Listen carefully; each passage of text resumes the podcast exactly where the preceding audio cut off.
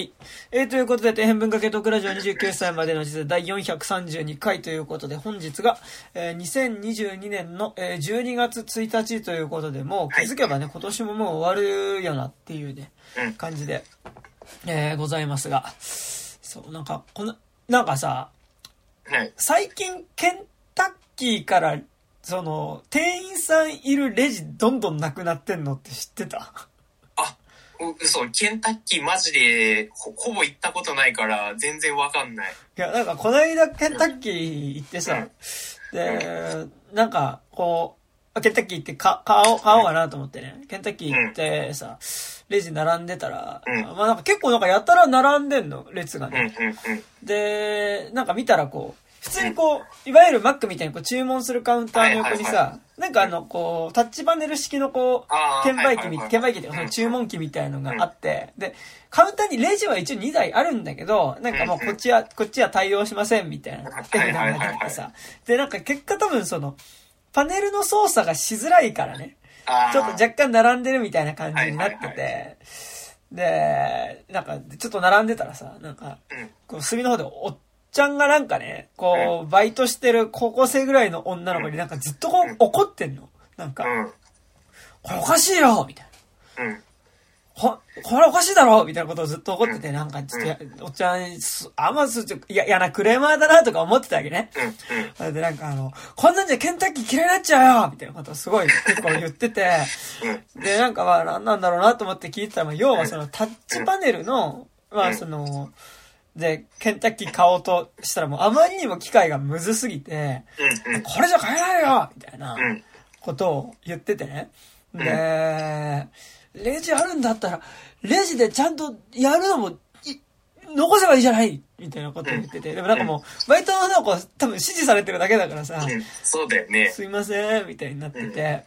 で、なんかまあ、っていうのを横目で見ながら結局自分、うん、俺の前になってさ、じゃあケンタッキー買おうと思ってこうタッチパネル操作したら、確かに操作しづらいの。ああ、なるほど。あのな、なんとかパックってあるじゃん。なんかあの、こうさ、あのー、6ピースチキン入ってますみたいなさ。はいはいはいはい。で、なんかあれの中のピースの中を、チキンどれにするかとか、なんかそのサイドメニューどれにするかとかもタッチパネルでやらなきゃいけないんだけど、確かに、ちょっと、お、俺、今言い方あれだけど、その切れてた人が多分ね、60、70ぐらいの人なの。で、で、まあ、言うてまあ、30手前ぐらいの俺だと、まあちょっとそのさ、機械、そういうタッチパネルとか触るみたいな時でもさ、なんか初動のリテラシーの違いって結構あるじゃん。でもなんか、でも俺でもちょっと、そうそう、若干ね、あれこれどうすんだろうってちょっと確かめながらやんないとできないみたいな感じだったから、まあ、そういう60、70ぐらいのおっちゃん切れんのしょうがないよな、と思いながら、おっちゃんがもう、なんかこう、おおこれじゃね、ケンタッキー食べたくて来たのにね、機械触ってられない、ケンタッキー食べたい気持ちがなくなっちゃうんだよみたいなことを言ってて。でも、で、なんか最終的にこう、もう、バイトの子が、じゃあ、店長呼びますか？みたいな感じになって、うん、そ、ごめんね、君に怒ることじゃなかった、店長呼んでくれって言って。あ、でも、ちゃんとそのフォローが入る人でよかったですね。で、店長来て、で、店長に対して、これはおかしいだろみたいな。お客さんこんな並んでんだぞみたいなこと言ってて、うん、で、なんか店長もすいません、みたいな感じで。うん、でもなんかこうね、あの、でもなんかもう会社の方針としてこうなってまして、みたいな。いや、でもこれはさ、こ、この行列を見て君はどう思うみたいなことを言って、君はどう思うみたいな。でも社の方針でして、なんか、もしちょっと本当にどうにかしてほしいんだったら、あの、ちょっとお客様アンケートの方を記入していただくっていう形になるんですけども、みたいなこと言ってて、いや、だからそういうことじゃなくてさ、目の前にあるだろ、これみたいなこと言ってて。で、あのー、最後、じゃあ分かった、分かった。君はどう思うんだ？君は、君は、会社がどうとか関係ない。君はどう思うんだ人のこと言ってて。あの、レンジなのか、レンジをちゃんと開けた方がいいと思うのか、君個人はどう思うんだみたいなこと言って。で、店長、その店長もなんかね、いや、まあ確かに、私個人も確かに全部機械じゃない方がいいなと思います、みたいなことで、そうだろ？そうだろ？みたいなこと言ってて。で、なんかこう、おっちゃんが最後ね、まあ、ケンタッキー買ってさ、で、もうなんか正直もう女の子はもううっせえじじいだな、みたいな感じなわけ。だし、まあいや、なんかそれすっごいかわいそうだと思って、バイトの女の子もね。そう、うん、めっちゃかわいそうだと思う、それは。年上のさ、そんな男性からさ、そんな風にさ、言われたらさ、もうなんか、まず怖いじゃん、本当に。うん、怖いしね。だからかわいそうだなと思うんだけど、でも最後おっちゃんがね、なんかさっき、トラってごめんね、とか言って、帰ってったんだけど、なんかなんだろう、俺はちょっと若干、私はダニエル・ブレイクを見ている気持ちというか、それやっぱなんかこう、さ、こう、タッチパネルの操作ができるっていう最低限のリテラシーがさ、うんうん。まあなんかもうそれがあるのは最低条件としてさうん、なんか結構やっぱそれが操作できないと買い物できないみたいなさ、感じでさ、いやなんかそこでのジジイの切れ方はどうかと思うんだけど、なんかでも俺も結構操作難しかったから、いや、ジジイわかるよみたいな。気持ちに、なんかこうめっちゃなりながら、うん。なんかすごいそのケンタッキーの、なんか一部始終を見ていて、すごいなんか、っていう、なんか、俺が最近見たダニエル・ブレイク的な。え、なんか、でもなんかやっぱすごい良かったのが、その、ジジイがさ、あの、君はどう思うんだみたいな。でもなんかさ、すごくない？だってさ、あの、やっぱ、本当に切れる相手はそこにいないんだよね。だからそのさ、バイトにしても、バイトの女の子にしても雇われたしさ、多分店長にしても多分もうさ、あの、まあ、店によってはほら、なんか、あの、チェーン店とか、そのフランチャイズ店とさ、その、自分でその、ね、お店の。販売する権利だけ買って、うん。店長が割と自分でやってる店とか、結構コンビニとかだと結構わかりやすくそういう違いあったりするけどさ、まあ多分あったりするんだろうけどさ、まあケンタッキーどうかわかんないけどね。でもなんか多分、まあ明らかに雇われた店長なわけ。で、なんか、いやでも私に言われましても、みたいなさ、上が決めたことなので、みたいなさ、なんかもう敵はどこにもいないっていうところで最後のじじいがさ、ちょ、君個人はどう思うんだみたいなさ、組織の、組織の一パーツではなく、君個人はどう思うんだ確かに、そ、それ言われたらまあ、状況的に店長もね、いや、俺も機械でいいと思ってるけどね、みたいなことはまあ言わんとは思うけど、なんかそこでこう、個人に問いかけようとしていたのとかがね、すごい、あ、なんか、いいな、みたいな。すごい、思いましたね。というわけで、まあ、なんでしょう。まあ、クリスマスなんていうものが近づいてるわけですけど、まあ人によってはね、まあなんかケンタッキーとか食ったりすると思うんですけど、なんで結構ケンタッキー今、むずいことになってますよ。うん。という。まあでも、本当に自動レジ増えました。セルフレジめっちゃ増えましたよね。増えた増え。た。うん。スーパーで買い物するときとか、まあなんか基本俺もセルフレジ。使ってるので、まあセルフレジはでもなんかまだ比較的使いやすいかなって気はする。なんか、支払い方法とかいろいろ表示されるのとかめんどくさいけど、って気はするけどうん、でもそうなんかああいうのとかさ、なんかセルフレジ増えた結果、なんかなんだろうその、ナチュラルにちょっとこう世の中全体としてさ、うんまあなんか、その、自動、自分で、そのセルフ、セルフで会計するでしょみたいなさ。その、カウンターの内側に店員さんがいてみたいなのってさ、まあなんか今本当に半分半分。なんかコンビニとかでもさ、店員さんいるレジと、そのうん、電子マネーとかで払えるさ、なんかか簡易的な、こう、セルフレジとさ、なんか両方あるみたいなのが主流になってるけどさ、まあなんか今半々だからあれだけどさ、でもなんか本当にケンタッキーはもう完全にそれになってて、俺が行ったところはね、うんなんか、でも確かになんかこれって本当うーん、これ、もうこれに統一したんだからお前ら、これを覚えろっていうさ、ことじゃん、それって。なんか結構横暴だよなと思って。なんか、なんかね、俺の気持ちはケンタッキーの時にすごい変わったの。なんか最初は、なんか嫌なじじいが、いや、嫌なじじいとか嫌なクレーマーがね、うん。なんかそのバイトの女の子になんかこう、すごい怒鳴ってて嫌だなとか思ってて、なんならちょっとこう、間入ろうかなぐらいは思ってたんだけどうん、し、なんかなんだろう、その、じじいの切れてる矛先がそこに向いてるって状態的に間入った方が良かった気もするんだけど、なんかでも、すごいこうね、そのじじいの言い分を聞いてる間に、いや、確かにこれはね、間違ってると思って。そう。まあ、ディストピアですよ、ディストピア。うん、なんか、なんか一方的にもうこ、システムこっちになったんだから、もう順応しろっていう提示の仕方っていうのは結構なんかね、まあ、こう、残酷だよなっていうのはね。ね、しかもさ、やっぱ、あの、普通にタッチパネルとかだとさ、あの、盲目の人とかどうするんだっていう話にもなっていくしさ。なんか、うん、なんかそういうとこ、こと考えるとね、なんかちょっと、いや、なんか、いや、最低でも一個ぐらい残しとこうぜ、みたいなうんね、ありますよね。で、なんか例えばその音声認識とかで進められるとかだったらあれだけどさ、でもなんか、言うほど今、なんかそれが全部その機械で、その痒いとこにも全部手が届くとかさ、あらゆる人が買い物に来ても全部対応できるっていうほどはまだ頭良くないじゃん。そう。なんか、この間職場でさ、あの、ヤマトのこう配送っていうか受け取りに来てもらうああ、はいはいはいはい。あれ今なんか AI とやり取りすんの？へえ。音声で。うん。で、なんかその、全部はいかいいえで答えろみたいなことを言われるわけ。AI に。で、なんかこう、は、はい、はい、はい、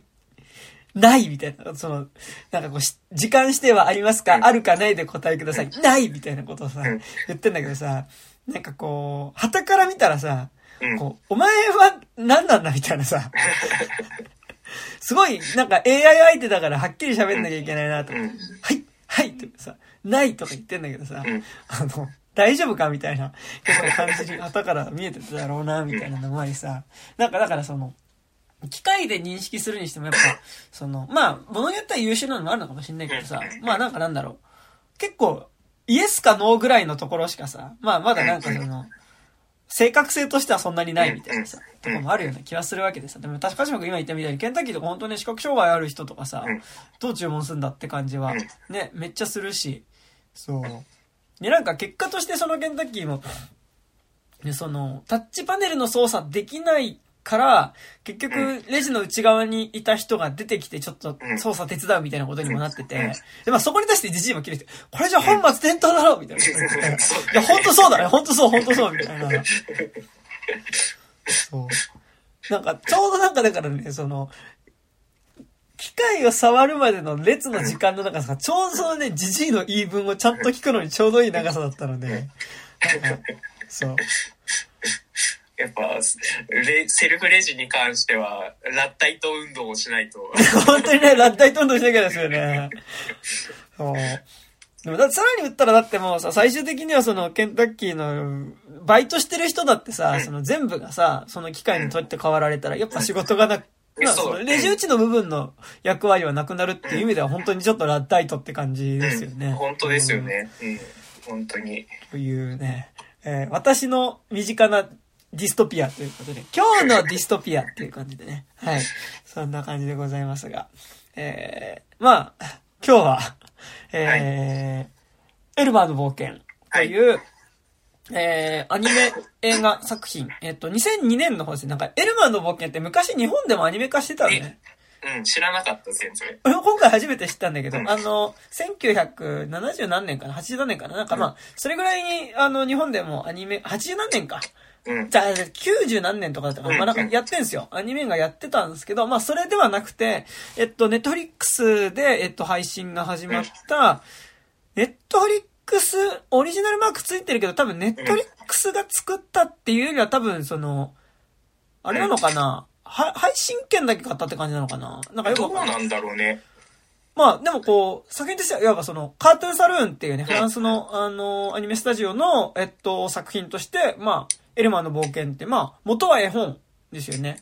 の、えっと、アニメ映画版が、えっと、配信になり、というので、まあちょっと今日その2022年のエルマンの冒険という作品について喋っていこうかなという感じですが、あらすじ出ますか？はい。あ、もう、あの、ちょっといいところがなかったんで、えっ、ー、と、ネットフリックスのやつそのまま読みますね。はい。はい。えー、ネバーグリーンシティを離れ、えー、謎に満ちた動物島を目指して、えー、旅に出た少年を待っていたのは、その島に暮らす恐ろしい動物たち、そしてかけがえのない友情だったっていう感じですね。うん、はい。まあ、なんか、大雑把なね、とこですけど。はい、まあでも、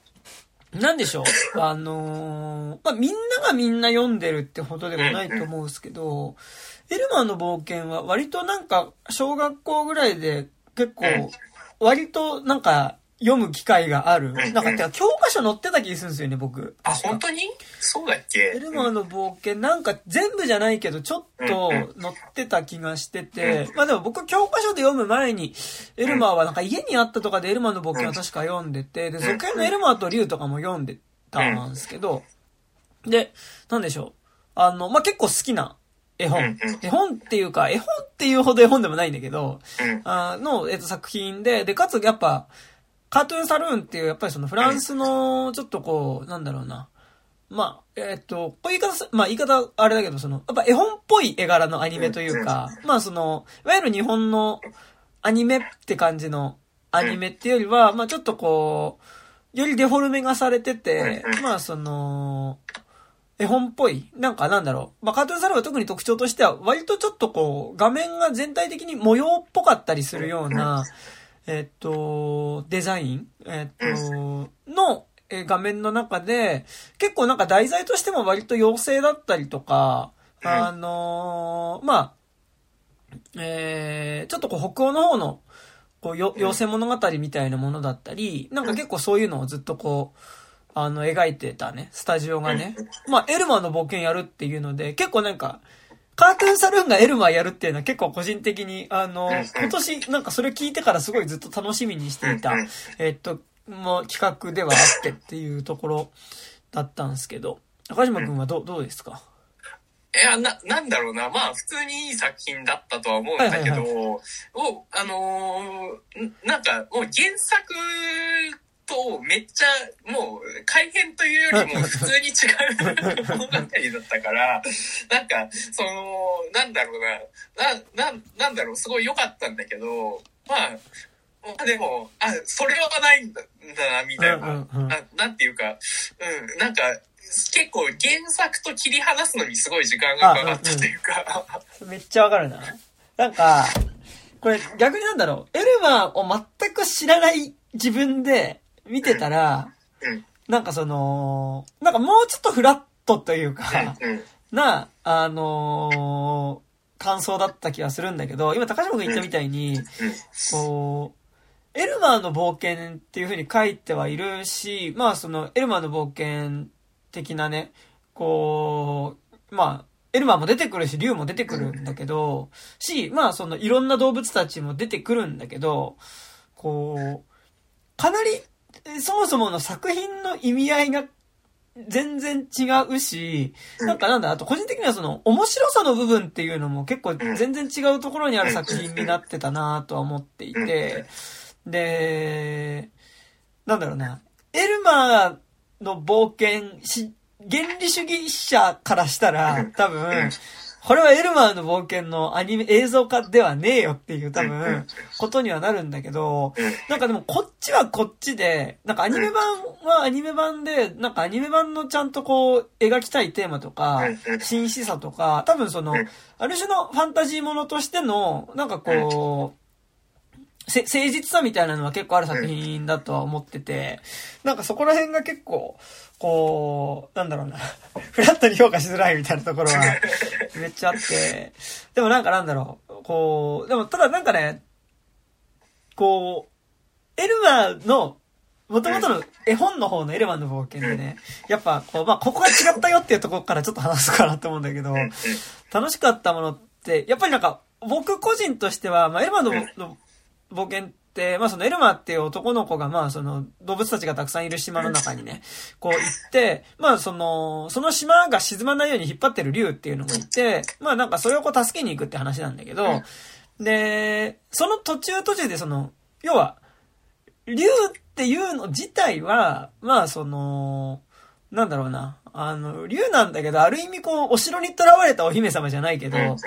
物語の最後に助けに行く存在として、まあいて、あの、そこに向かってこう、えっと、エルマが冒険する中で、まあ、その今、様々な、そのジャ、ジャングルの中に住む動物たちが、まあ、エルマに襲いかかってくるというか、まあ、エルマとこう遭遇して、まあ、彼に、まあ、襲いかかってくるわけだけど、で、まあ、そこに対してそのエルマっていう少年が、その、リュックの中に入れたね、様々な、そのお菓子だったりとか日用品を、こう、使うことによって、それぞれの場所をこう切り抜けていく、それぞれの動物たちの、こう、無理難題みたいなことを切り抜けていく様っていうのが、まあなんか、結構エルマの冒険の一番結構好きだった、絵本の方の好きだった部分で、なんか結構個人的には特にそのやっぱ、お菓子を使って脱出する場面っていうのが結構やっぱめちゃくちゃ印象に残ってて、なんかこう、まあ、川を渡るときにワニの尻尾にこう、そうですよね、やっぱり。そう、キャンディーを結んで、で、ワニ同士がキャンディーをペロペロして、こうし、お互いの尻尾を舐め合ってる時にそのワニの背中をね、こう、渡ってね、その川を渡るとかさ、あとこう、人食い虎にこうさ、こう、囲まれた時にこう、チューインガムを食べさせてね。で、お前食ってやるっていう時にもっと美味しいものがあるよって言ってチューインガムをね、食べさせてね。で、そこでその虎たちがチューインガムに夢中になってる間に逃げ出すみたいな。なんだろうね、結構その、実は3枚のお札みたいなね。結構、その、そういうそれぞれで出てくる動物たちの無理難題だったりとか危機みたいなもが迫ったことによる危機みたいなのを、まあ、その場の、持ってるアイテムの起点でか、あの、回避していくって話で、で、結構個人的にはなんかなんだろう、あの、まあ、子供でお菓子大好きだったっていうのもあるけど、まあ、なんかやっぱそのさっき言ったワニのキャンディーだったり、虎がチューインガム食べてるみたいなところの話ってなんかやっぱ結構、特になんかね、虎のガムのところはすごい、ちっちゃい頃になんかそれを読むとめっちゃガム食べたくなる。しかもなんかその粒ガムとかそういうんじゃなくて結構外国のさ、なんか、すごい原色っぽいこうさ、紫色だったりするようなさ、紫だったりピンク色だったりするような、ああいうガムを、あ、食べたいな、みたいな気持ちになんかさせる、なんかそういう描写で、なんかまあ、そこがすごいエルマンの冒険の絵本のね、なんか一番こう楽しい部分だったと思うんだけど、で、それと比べるとまず今作、その、エルマがリュックの中に入れた日用品で、こう、動物たちの無理難題を回避するっていうのは、ほぼほぼないですよね。で、そうですね。で、人食いトラが来るところだけはあって、で、そこで、チューインガム使って人食い、襲いかかろうとする人食いトラを回避するっていうとこあるんだけど、そこもね、まあ絵本でその絵があったかは覚えてないんだけど、ガム食ってる虎の姿は映んないんだよね。なんか、一個のガム取り合って人食い虎たちがぴょんぴょんどっか行っちゃうみたいなのあるんだけども、この虎可愛いんだけどね。あの、アニメ版のエルマーの冒険の虎すごいちょっと可愛いんだけど、なんかね、俺はね、虎がね、こう、牙の間にこうガムをこう貼り付かせてね、カミカミカミカミしてるのがね、見たかったんだけどね。まあちょっとそれもなくてね。なんかそう。だから、だからその、結構その、ね、持ってるアイテムによってそ、それぞれの動物たちの、まあなんか、動物たちもそれぞれなんか、実は悩みとか、なんかちょっとこう、ね、あの、こんなことに困ってるんだ、ワオーンみたいな風になってるのとか、だからその、ほら、髪の、縦髪がさ、もじゃもじゃになっちゃってるさ、あの、ライオンにさ、あれリボン結んであげるんだっけ？リボン、そう、結んであげるとかさ、なんか、そういうのの一個一個が、なんかなんだろうな。個人的には結構そこで出てくるリボンとかチューインガムとかさ、あの、キャンディーっていうのがさ、あの、のなんかちょっとこう、アイテムとしてのポップさみたいなのが、なんかすごい魅力の作品だなと思っていたので、魅力の作の作品だなっていうか、なんかそこがちっちゃい頃見た時にやっぱすごい印象に残ってたから、なんか今作のエルマの冒険見た時に出てこねえじゃんみたいなのはすごい思った部分ではあるっていうのはね。まずまあ、一個引きなとこではあるんですけどね。うんうんいや、ほんとそうっすよね。うんうん、いや、やっぱ、ワニの下りとか、全然やってもいいのに、まあ、なんかそこは徹底してやんなかったっすよね、今作は。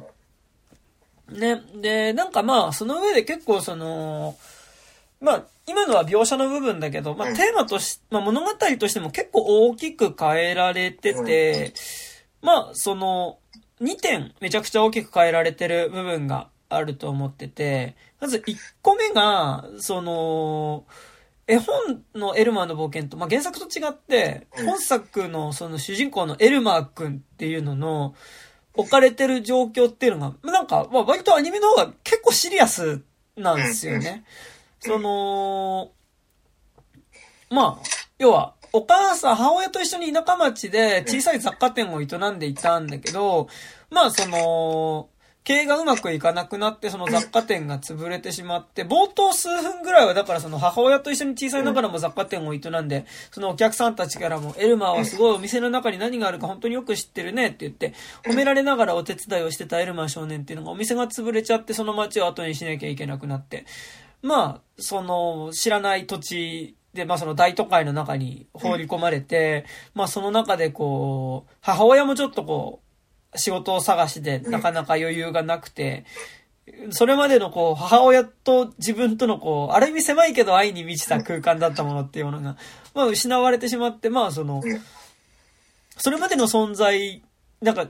あった幸せ界みたいなものが全否定されてしまった少年って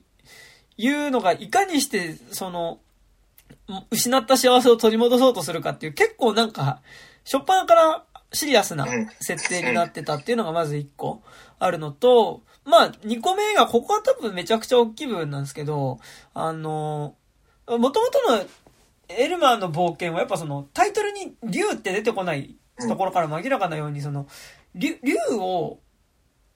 竜を助けに行く話で、竜は本当に最後の方にしか出てこなくて、で、エルマーとむしろその竜の、えっと、友情みたいなのは、その続編のエルマーと竜で、そこは描かれるエピソード。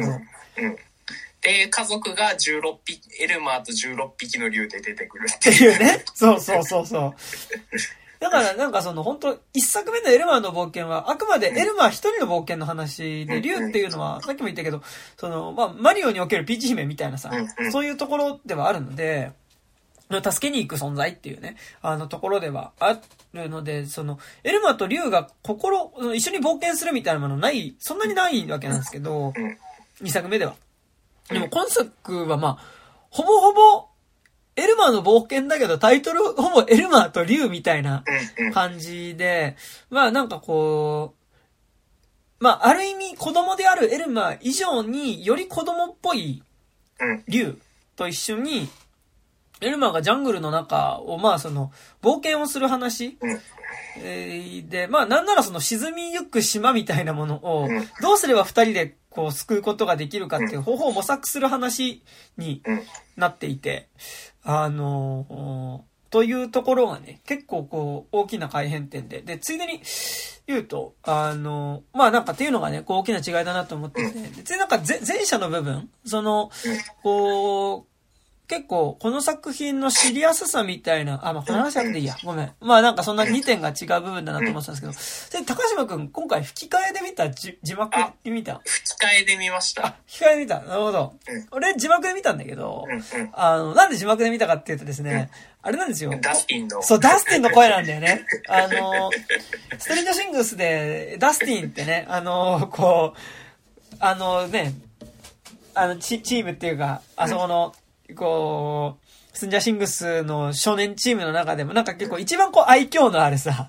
ちょっとこう、ダスティンっていうちょっとぽっちゃりした男の子が、まあ今回のエルマーの声を当ててて、まあちょっとそれが聞きたかったから、なんか結構アニメ映画見るとき、極力なんかこう、まあ、字幕の方に視線が行くよりはやっぱ絵全体を見たいので、吹き替えで見るようにはしてるんですけど、まあなんか今回はちょっとダスティンの声のエルマンが見、あ、エルマンで竜が見てっていうので、まあ吹き替えで見た、あけじゃねあの字幕で見たんですけど、なんかね、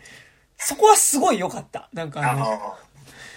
竜のちょっとこう、子供っぽい感じと、子供っぽいし、臆病で、なんかでもこう、いたずら好きっていうか、な感じっていうのは、に対してなんかやっぱね、こうダスティンのあの声っていうのはね、すごい、こう、いい感じにハマっててね、とても良かったですね。うん、なんかなんだ、これじゃエルマーと冒険とかエルマーと竜じゃねえかよみたいに思いつつも、なんか、あ、でもダスティンの声で、なんかめっちゃ、竜、竜の声なんか可愛いからいいかな、みたいな感じも、そう、見れたりはしたんですけどね。うんうん。そうそうそう。あら、なんかなんだろう。で、なんかその意味で、でもなんかまあ、っていうのが大きい改変点としてあるわけで、まあ、でもなんかその意味で言うと結構やっぱ今作なんだろうな、よ、良くも悪くもだと思うんだけど、あのー、すごいテーマがはっきりある話になってたなっていうのは、めっちゃ思うところではあって、まあなんかその、要は、エルマの冒険の中に出てくる、そのし、沈みそうな島を、こう、なんとか引っ張ってる竜っていうその姿。っていうものと、その、自分がそれまで大、大事にっていうかしてた、その、母親との小さな雑貨店を営む暮らしみたいな、まあ、要はそれまでのその少年の中に、エルマって少年の中にあったその、生活の中での小さな幸せみたいなものが、失われていくときに、その失われそうな世界みたいなものを、なんかこう、なんとか守ろうとする少年の姿っていうものと、まあなんかその、沈みゆく島を引っ張るエルマ、あ、竜竜っていうものが結構なんか重ねて描かれてて、まあ、なんかその、ある意味、こう、少年の成長を、まあ一つの冒険の中で、その、まあなんか普遍的にある少年の成長みたいなものっていうものを、あのーまあ、ファンタジー世界の冒険っていう形で描くっていう意味では、なんかこう、まっとうになんかその、やっぱ自分のいる冒険者っていうか、の作品に、あの、まあ、エルマーの絵本にもあるんだけど、よりその部分が強調されてたし、かつ、その、その中でのこう、エルマーの心の動きみたいなものみたいなものを象徴するものとして物語全体が機能してたっていうところが、なんか本当に良くも悪くも、なんかそういう話になってたなって気がすごいするんですよね、なんかね。うん。というかもう、なんか、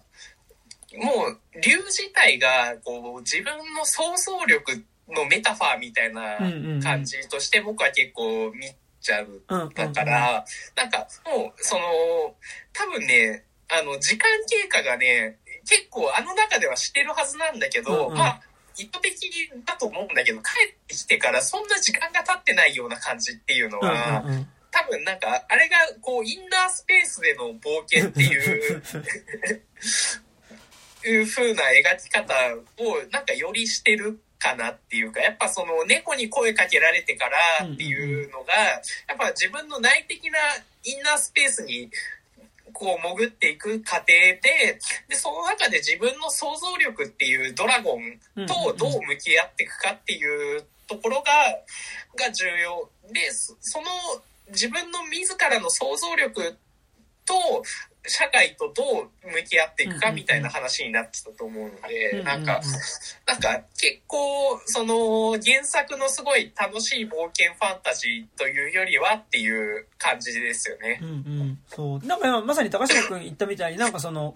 こう、まあちょっとそこあるのかなっては、あれ、あれですけど、まあなんかその、こう、子供らしい想像力みたいなもの、なんか、なんだろうな。ある側面からすると、なんか、今作のエルマーって、こう、状況的に早く大人になりすぎてしまった少年。というか、こう、ちゃんと子供らしい想像力っていうか、子供らしく過ごす時期を少し飛ばして、もう大人っぽい、その、大人っぽいっていうか、まあそのすごい現実を現実のまま受け止める視点を持ってしまった男の子だった彼っていうのが、まあ、ある意味その、今の高島くんも言ってたけど、その、まあ、ある種、インナースペースの冒険を通すことによって、子供らしさを取り戻して、まあ、それによってその、子供らしい想像力っていうものを、えっ、と、取り戻すまでの話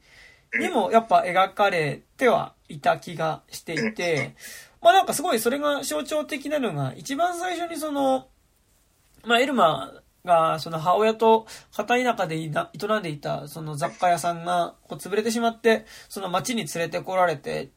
まあ、その、エルマーは、その新しい環境の中で戸惑うし、母親のそのちょっとこう、それまでの優しかった態度みたいなものが、まあ忙しさによって余裕がなくなってどんどん失われていくっていう時に、まあそこの中でものすごいこう戸惑うわけだけど、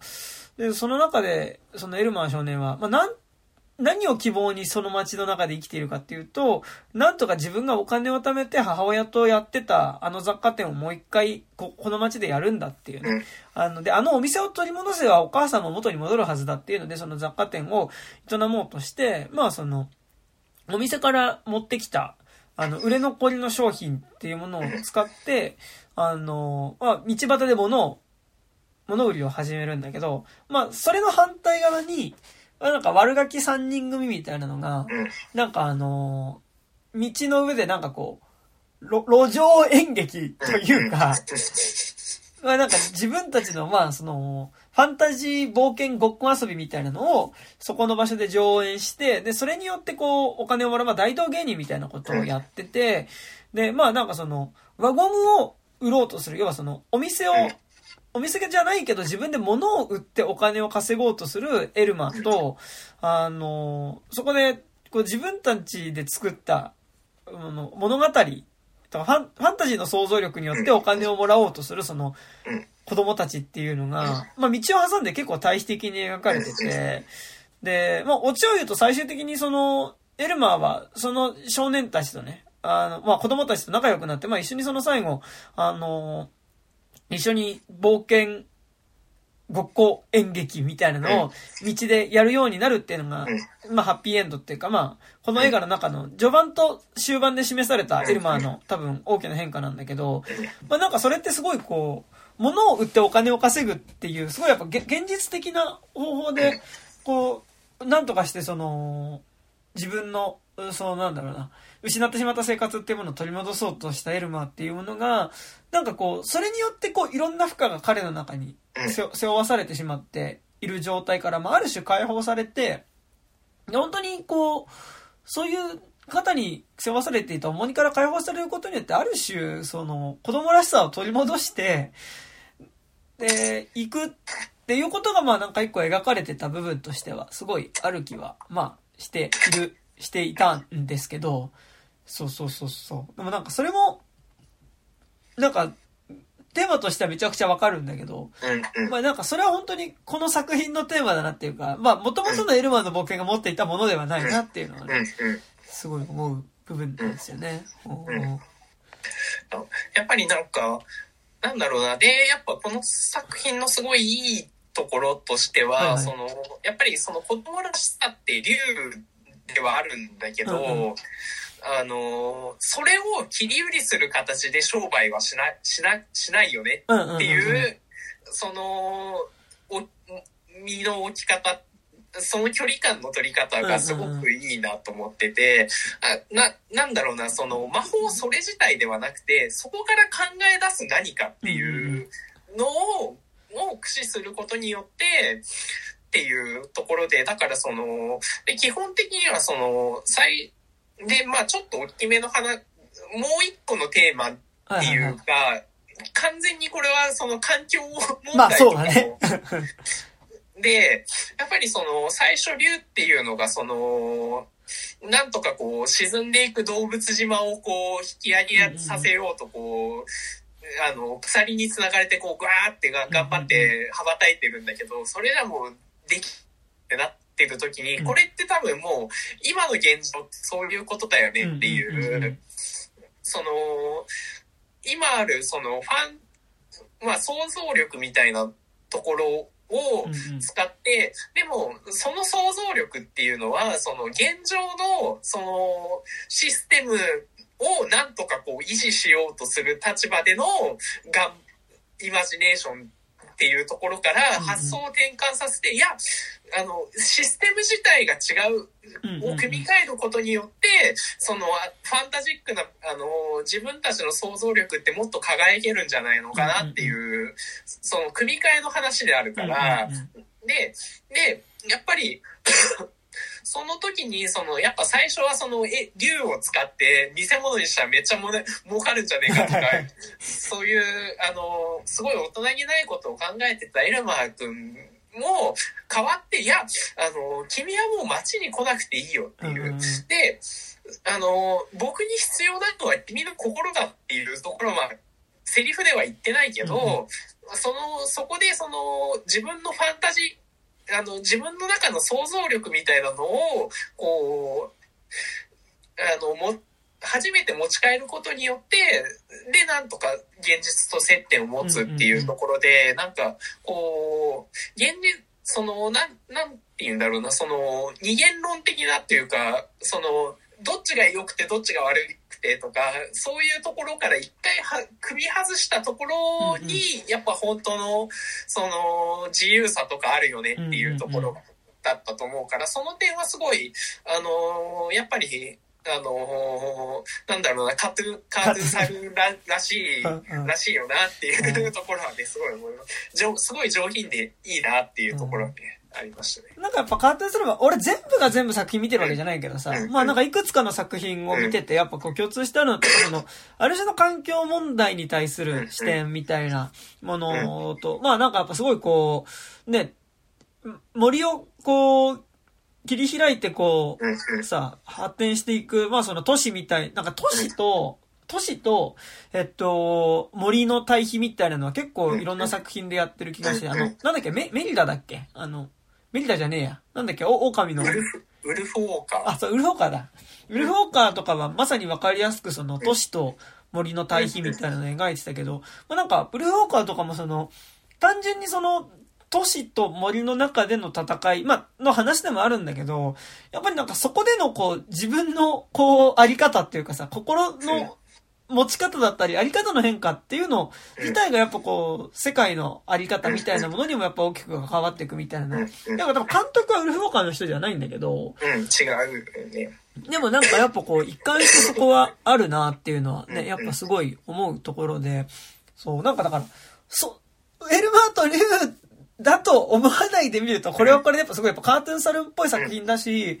こうカートゥーンサルーンとしての、なんかなんだろう、実、別に物語自体は複雑ではないんだけど、まあそこでの一個一個のモチーフに、なんか結構二重の意味合いを持たせる。なんかやっぱすごいカートゥーンサルーンの作品うまいなと思うのは、その、まあこの作エルマーがあっても特にやっぱすごいうまいのは、その、わかりやすく一人の少年の内面の物語でも、まあ、内面の成長の物語でもありつつ、あのー、今高島君言ってみた、言ってくれたみたいに、えっと、ある種の、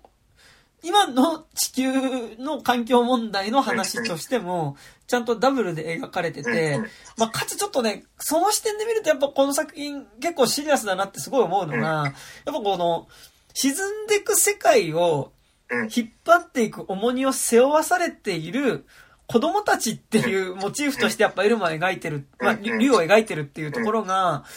まあなんか、でもまあ実際正直そうじゃないですか。正直そうっていうか、環境問題って結局、どこに多分、その一番の被害が来るかっていうと、まあもちろん住んでる場所とか国とかにもよるけど、まあ、大枠ではまあ、後の世代にどんどんそこの重荷っていうのは行くわけだから、まあなんかその意味で結構その、子供たちにそれが背負わされてるっていうのは、まあ、ほぼ実際のことだよねって描かれ方ではあって、でも、なんかこう、まあなんかそういうものとさ、その反首相主義みたいなことも結構リンクしたりはするわけじゃないですか。あの、特に、えっと、なんだっけ、あれの、えー、タクシードライバーの脚本家の、えー、えっと、ポール・シュレーダーの、ポール・シュレーダーの、魂の行方。魂の行方。って映画とかは、なんかだからまあその、子供を産みたくないっていう、まあ子供を産みたくないっていうか、その、まあ、妻が妊娠していて、っていう、あの、夫婦が出てくるんだけど、まあもうそこでその夫っていうのがもう子供を産ませたくないっていうことを言っていて、なんでかっていうと、まあこんなに地球環境がまあものすごく悪化していて、で、明らかにこの生まれてくる子供たちに対しては、あの、希望のある世界なんて提示できるわけがないのに、なんでこんな絶望と破壊と痛みのある世界の中に子供を産まなきゃいけないのか、あの、あなた神の言葉をね、その、代弁するというか、まあその、こう、伝えるね、神父なのであれば、なんかそこについて答えてくれよっていう問いかけをしてくるのが、まあ、魂の行方っていう映画だったわけだけど、なんかだから結構本当に魂の行方的な問いかけも多分、このエルマーの冒険、アニメ版の中には多分まあ、前提の問いとしては多分含まれてもいて、でもなんかそこに対してやっぱこう、この形で回答ができてるっていうのも、まあなんかすごいこう、楽観的って言っちゃえば楽観的なのかもしれないけど、まあでもなんかすごいこう、あのー、まあ少なくともエルマーの冒険っていうタイトルをつけた作品だからできることだと思うし、まあなんかこの答えに達してるっていうのはすごい、この作品で達してるっていうのはすごいいいなっていうのはね、めっちゃ思うところで、だし、なんかやっぱこの作品が結構だから、やっぱその、そういう多分問いかけっていうのを含んでるからさ、あの、さっきも言ったみたいに、まあその、そもそもの家が、で、こう営んでた雑貨屋が潰れちゃって、で、お母さんが、その、それまでとは全然違う人のようになってしまってっていうことのさ、あの、まあ、子供からしたらものすごくショックっていうか、まあその、ある意味この映画って序盤の中ではもうほぼ母親と自分だけの甘い世界っていうものがさ、こ、壊れて、それまでの狭い、なんかこうすごい印象的なのが、序盤でその、エルマーが、その母親と一緒にやってる雑貨店のお店をね、手伝ってる時にね、こう、お客さんからね、あの、エルマーは本当に、だって、なんかお母さんがね、エルマーは探し物が得意なのって言ってて、まあその、このお店の中にあるものだったら、どこに何があるか、エルマーはすぐに見つけることができるっていう風に、まあエルマーが言われてて、まあそれってなんかすごいなんだろう、あの、全部、どこに何があるかを把握できるぐらいの狭い世界の中っていうか全部が全部自分がもう把握できてるぐらいの狭い世界の中での万能感であり、それって要は、母親に肯定される、全肯定されることによって存在している、まあその、狭いながらも幸せな世界が、まあその、打ち壊されて、で、それまでの世界の自分を肯定してくれている全てだった母親っていうものが、あの、急に他人として立ち上がってきて、で、まあ、その自分を受け止めてくれなくなる。で、その中で、こう、狭い世界じゃなくて広い世界にいきなり放り出された中で、その、こう、少年が、エルマって少年がどうその世界と向き合わなきゃいけないかっていうところでの知りやすさでもあるんだけど、でも同時に今言ったみたいに多分その環境問題的な、なんかかなりリアルな知りやすさっていうのもこの作品には内包されていて、だからやっぱ、本当エルマと冒エルマの冒険って言ってるんだけど、やっぱりもともとちっちゃい頃読んでた絵本からするとかなり、シリアスなものとしては見れるんだけど、でもなんかやっぱね、吹き替えで見た時とかやっぱだ、竜の声がダスティンだったりとかするおかげでね、なんかだいぶそこは担保されてたというか、だからね、正直ね、動物たちもシリアスなのよ、今回。すごい。そうなんだよね。結構、もう本当に自分たちの、あの、島が沈みそうになって、本当に狂ってる、狂っていく人たちだからね。そう。てかなんか、言っちょっと言い方悪いけどさ、なんかちょっとこうさ、ミストみたいな感じになっちゃそううだよ の。ね。で、あの、ミストみたいな猿が、ミストのババアみたいな猿が出てくるんだけど。なんか、だから、そこは正直、なんか、あの、この、知りやすさで描くなら正解だけど、うん。エルマーの冒険っていう原作からしたら、この動物の描き方はどうなのっていうところではちょっとあったりはした。部分としてはあるんだけど、まあちょっとそれはそういう話として、まあでもなんかその、知りやすさはあるんだけど、やっぱ結構その、竜のキャラクターが、こう、今回逆にその、本当に子供らしいキャラクターとして描かれるし、なんかやっぱその、子供らしさの発想の中から世界を救っていくっていうところに、やっぱりこう、希望があるところではあるから、そう、なんかね、それは、こう、前提に置いてる知りやすさはあるけど、ちゃんとその知りやすさを抱えた上で、うん。ちゃんとそれを、その知りやすさをオーバーして、ちゃんとこう、ポジティブな気持ちで終われるお作品になってるっていうのは、まあなんかすごいいいなっていうのはね、思ったですね。うんうんうん。そうなんですよね。でもなんか、その序盤のさ、そのやっぱ、冒頭数分間で描かれる母親とやってる雑貨店の中での、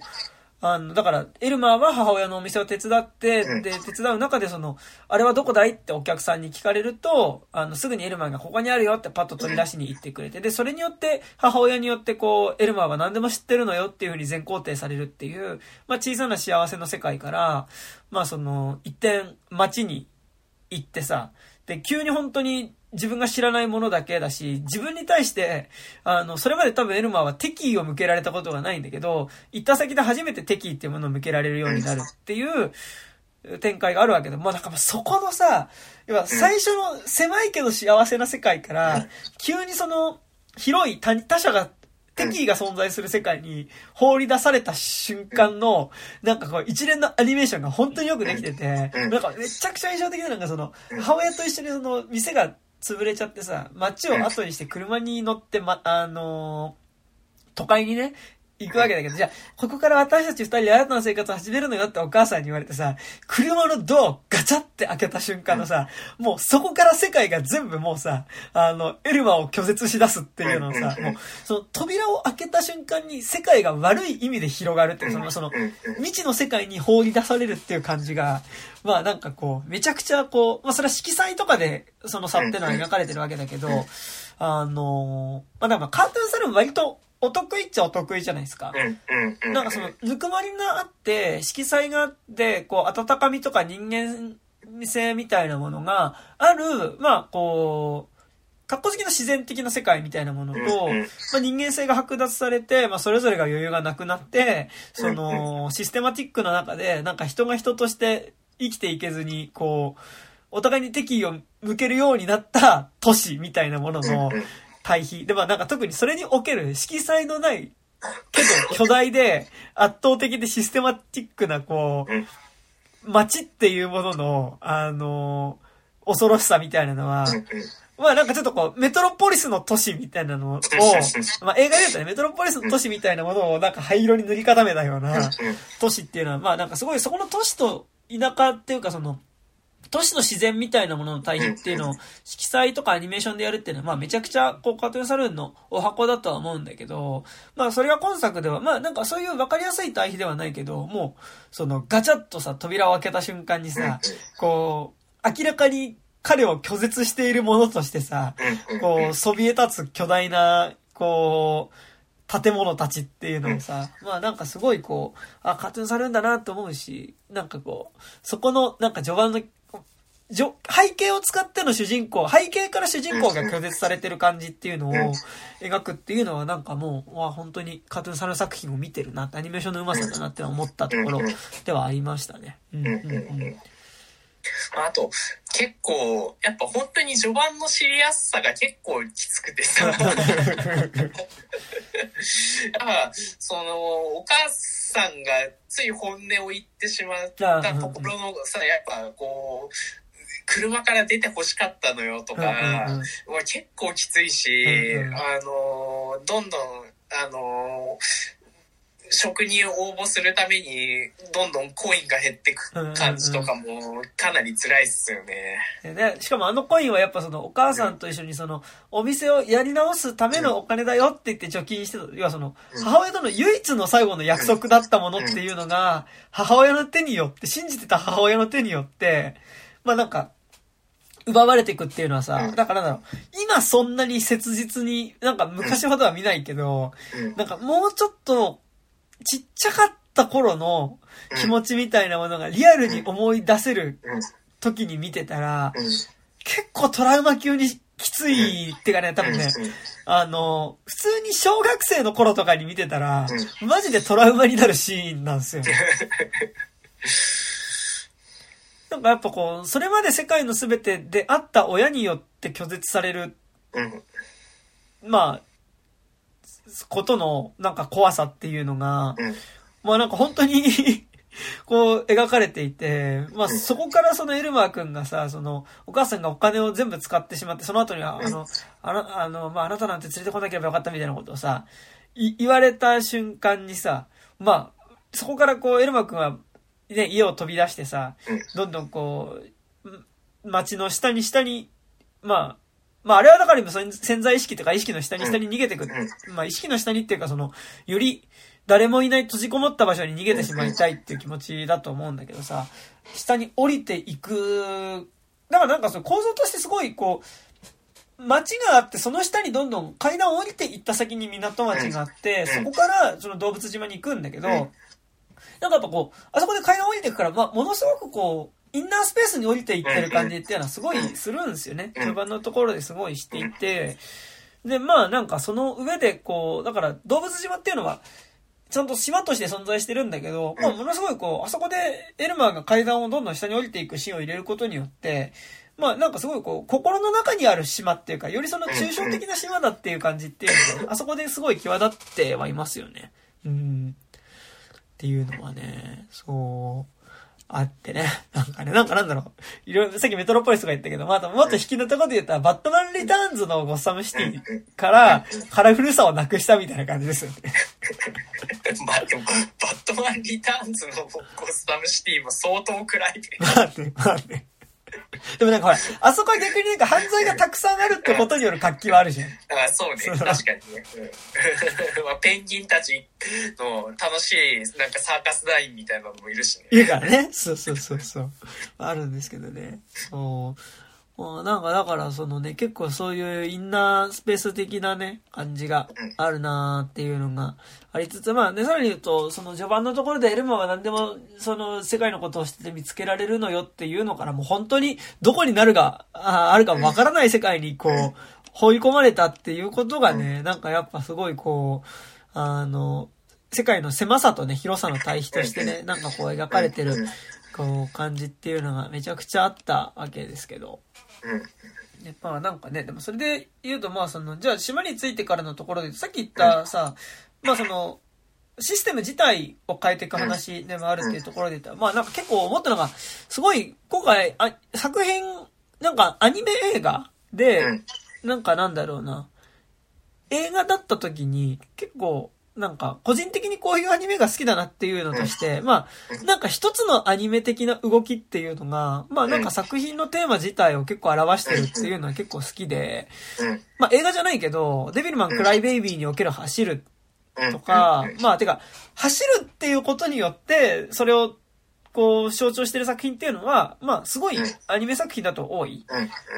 だからまあ、その、コンサトシの作品におけるやっぱ走るっていうことだったり、まああとなんだろうね、最近の話だとやっぱその、スズメの戸締まりにおける戸を開ける閉めるっていうアニメーションだったり、こう、動きとしてのアニメーションっていうものに、なんかその、アニメ映画である時は、なんかやっぱそこにすごい意味が込められてたりすると、なんか個人的に割とテンションが上がるんですけど、うん。まあなんかそれで結構今作こう、なんかなんだろうな。割と宮崎駿アニメ的な動きをしてる作品だなと思ってて、うん。要はこう、翼を持ったドラゴンの話でありながら、うん。今作ってこう、物語の解決方法がやっぱ一回沈むしかうん。飛ぶんじゃなくて深くその世界に潜っていくっていう方向性にドラマが進んでいく、アニメーションとしても進んでいくっていうことが、なんかすごいこう、まあ印象的で、それがすごいやっぱり宮崎駿的なアニメの動きだなと思ってて、やっぱこう、宮崎駿の作品、やっぱこう、一旦物語の中盤でその世界の底の底に落ちていくことによって、そこで、こう世界の真相っていうのは全部その世界の一番奥底にあって、で、奥底にある世界の真相に触れることによって、もう一回飛び立つことができるっていうのが、結構宮崎駿のアニメーションで、アニメーションのまあ世界のこう、アニ宮崎駿の世界、作品の世界の中で結構されている構造だと思ってて、まあやっぱその、ラピュターもやっぱり一回その、あそこの石炭のさ、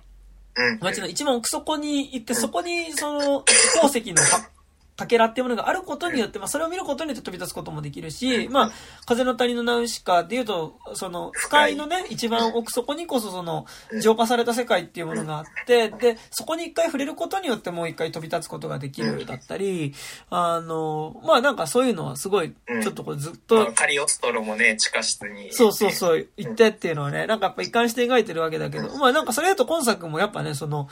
さあ、あの、なんとかしてその、竜をうん。無理やりにでも飛ばせて、その、前進させることによって、あの、この危機を脱出することができるだろうって考えてる人たちっていうのがいる一方で、で、まあ、ほ、ほぼほぼのキャラクターは、あの、まあ、その、竜にね、その、ツタを絡ませてね、で、竜に、こう、思いっきり、その、島を引っ張り上げさせれば、あのーその、島自体に絡まってるツタが、根っこが切れて、その、島は救われるっていう、その、前進させることによって、島を救おうとするんだけど、で、ただでもすごい印象的なのは、その中で、竜は飛ぶんじゃなくて、その沈んでいく世界の一番奥底に潜ることによって、こう、最終的にその島自体を救う力を手に入れるっていうさ、話の方向があるわけだけどさ。で、それってなんかすごいなんだろうな。あのーまあ、その一回奥底に落ちてまた飛び立つっていうところはすごい宮崎駿アニメっぽいなっていうのも思いつつ、まあなんかでも同時にこう、これが環境問題のメタファー的なね、側面で見た時に、その、あれですよね、その、前進することによって島を救おうっていうのが、ある意味こう科学技術を発展させさえすれば、まあ科学技術の力によって、まあその、あらゆる環境問題みたいなものっていうのは、やがて技術の力によってそれを克服できるだろうっていう、あの、ことに対しての、あの、まあ真逆をいくっていうことではあるから、なんかだから、すごいそこって、こう、アニメーションの中に確かにリリアルな考え方として、なんかその、今の技術を進歩させていこうっていうことと、いやなんかそう、そうじゃなくて、一旦むしろその真逆の方向に行くことによって、こう、救えるもの、まあなんか変えられる構造自体があるんじゃないかっていう、なんかだからその、このエルマの冒険の中での動物島自体が、まあある意味、その、なんとか前進させようとしてる人たちの島なんだけど、まあなんか、そのシステム自体と真逆の方向行くことによって、やっぱその、全く違う方向での救う方法を見つけることができるっていうのがさ、うんと、この作品の、えっと、あり方ではあるし、まあその環境問題的な視点で見た時のメタファーでもあるし、多分、あのその、成長し続けることによって、あのこう、世界を救うんだっていうことと、あともう一個この作品のテーマである、その、こう、大人にならなきゃっていうことに対する、こう、エルマ、エルマって少年が大人にならなきゃいけないっていうふうに、自分がこの状況を変えるために、早く大人にならなきゃって思っちゃってることに対して、いや、そうじゃなくて、むしろ子供らしさっていうか、もう一回別に子供らしくてもいいっていうところに立ち返ることこそが、ある種の救いなんじゃないかっていうことっていうのが、なんか、重なっているし、重なって描かれているし、かつ、それって多分、その、偶然作品としてこの作品が重ねられて描いてるってだけじゃなくて、多分そういう側面ってあるんじゃないかなというか、そのやっぱ大人になるっていうことがイコール成長であるっていうふうな捉え方をすることによってある種の豊かさが失われていくっていうことと、なんかだから大人になるっていうことと、その、ある意味、科学技術を発展させるみたいなことっていうのが、まあなんか近い、その、発想のもとにあるものなんじゃないかっていうのが、なんか、その、こう、感覚があるからこそ成立してる話でもあると思うんですよね。うん。そうそう。そう、なんか、あ、すごい、なんかむ、むずいなと思ったのが、はいはいはい、やっぱり、なんか、でも、それでもやっぱり、やっぱ投げることしか、その、君たちの未来にかけるしかないんだっていう、そこ、やっぱ、そこしかないんだっていうのは、やっぱね、なんか、個人的には結構ね、辛いっていうか、や、でも、なんか、まあ、もう、生まれちゃってる子はしょうがないけどっていうところはあるんだけど、もう、でも、なんか、本当にでも本当あの魂の行方行方のあの自殺しちゃう夫の 気持ちはめちゃくちゃわかるから、その時にまあもう現実的に生を受けちゃってる子は仕方ないが、なんか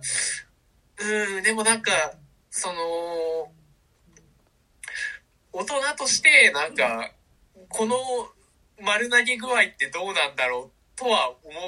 いはするんですよね、うんうん、なんか。え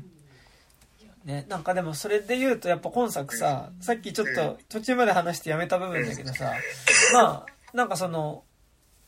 えっと、基本的にやっぱ悪い人っていうのが、まあ動物島では悪い人っていうか、悪意を持った動物っていうのが一人も出てきてなくて、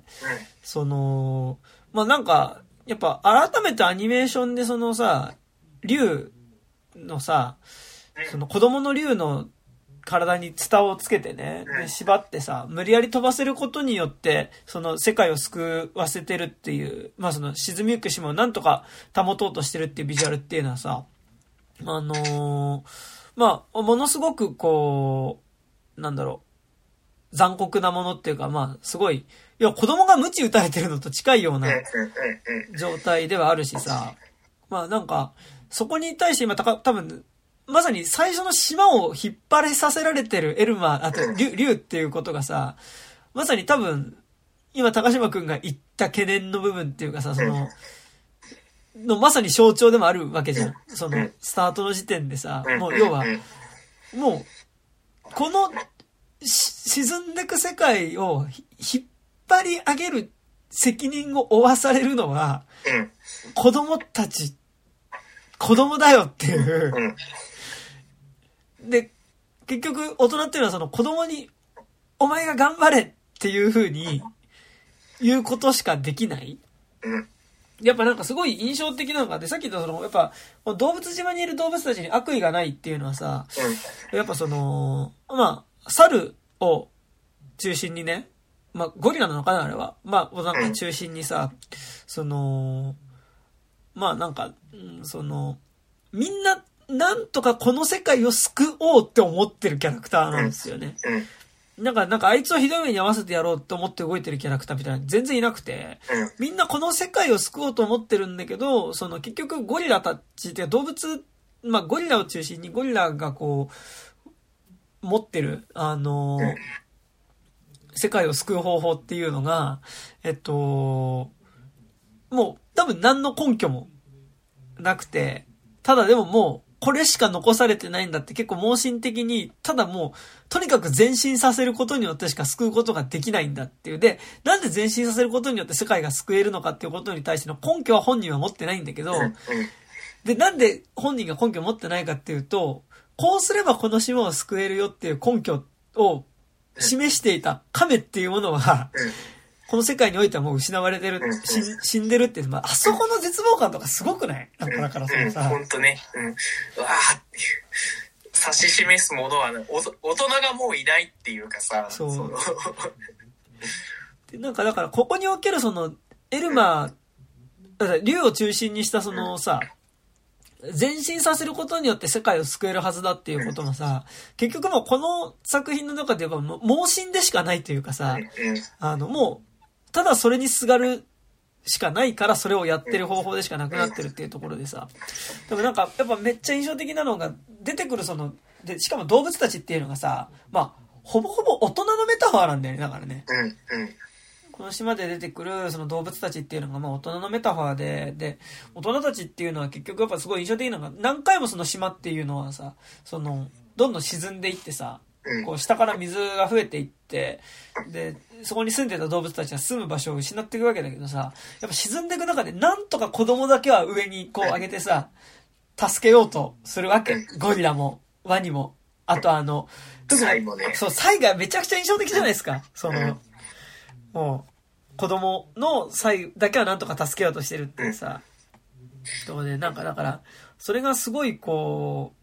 う、で、なんとかこの世界をすから子供たちを救おうと思ってるんだけど、同時に世界をどうにかするためにはやっぱ子供に重荷を負わせなきゃいけないみたいな、結構その、実はなんかこう、大人として見ると、大人の立場で見ると、ものすごい結構うん。し、しんどいというか、うん。話ではあって、うんそう。そう、だから、心の中のサノスが出てきて、指パッチンして、あそこを全員消せば、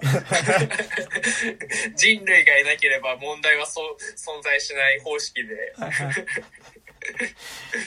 消してくれるっつうのがね、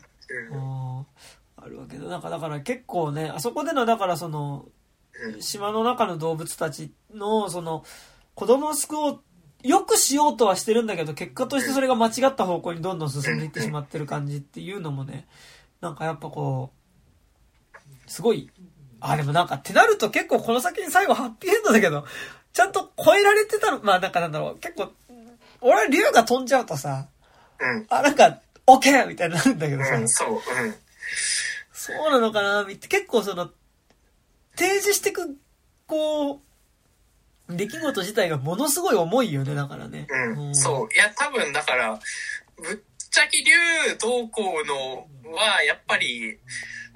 だだからこそ最後ぼかされてる部分でもあるというか、うん。気は、やっぱあそこ、あれ以上は書けないよねっていうね。ねそうだなんかでもそれを思うとさ、うん、うーんと、すごいこの作品が難しいのはさ、うん、まずね、なんか引っかかった部分としてね、なんかなんかさっきもちらっと言ったけど、その、うんやっぱ結局その、目の前で起きているその世界がこう沈んでいってしまうっていうことに対して、なんとかこう、逃げ惑いながら、まあある人は自分だけはなんとか助かろうとするし、ある人は自分たちがどうなろうとも、とりあえず子供たちだけはなんとか救おうとする。まあなんか俺特にあの、ワニのところでそれはめっちゃ思ったんだけど、ワニ、ちっちゃいワニ可愛いんだよ俺はね。うん。可愛いかな、思ったりしたんだけど、えー なんか、えー結構その、元々のエルマーの冒険にあったさ、その、う動物一人一人のおも、キャラクターの面白さみたいなものっていうのがさ、うん結構なんか、こう、同じ目的っていうか、同じ危機に直面したキャラクターとして動物たちが描かれてしまうことによってさ、結構なんかその、それぞれのこう、動物の面白さみたいなものがさ、結構消えてしまったっていうのはね、結構なんか難しい部分では、うんうん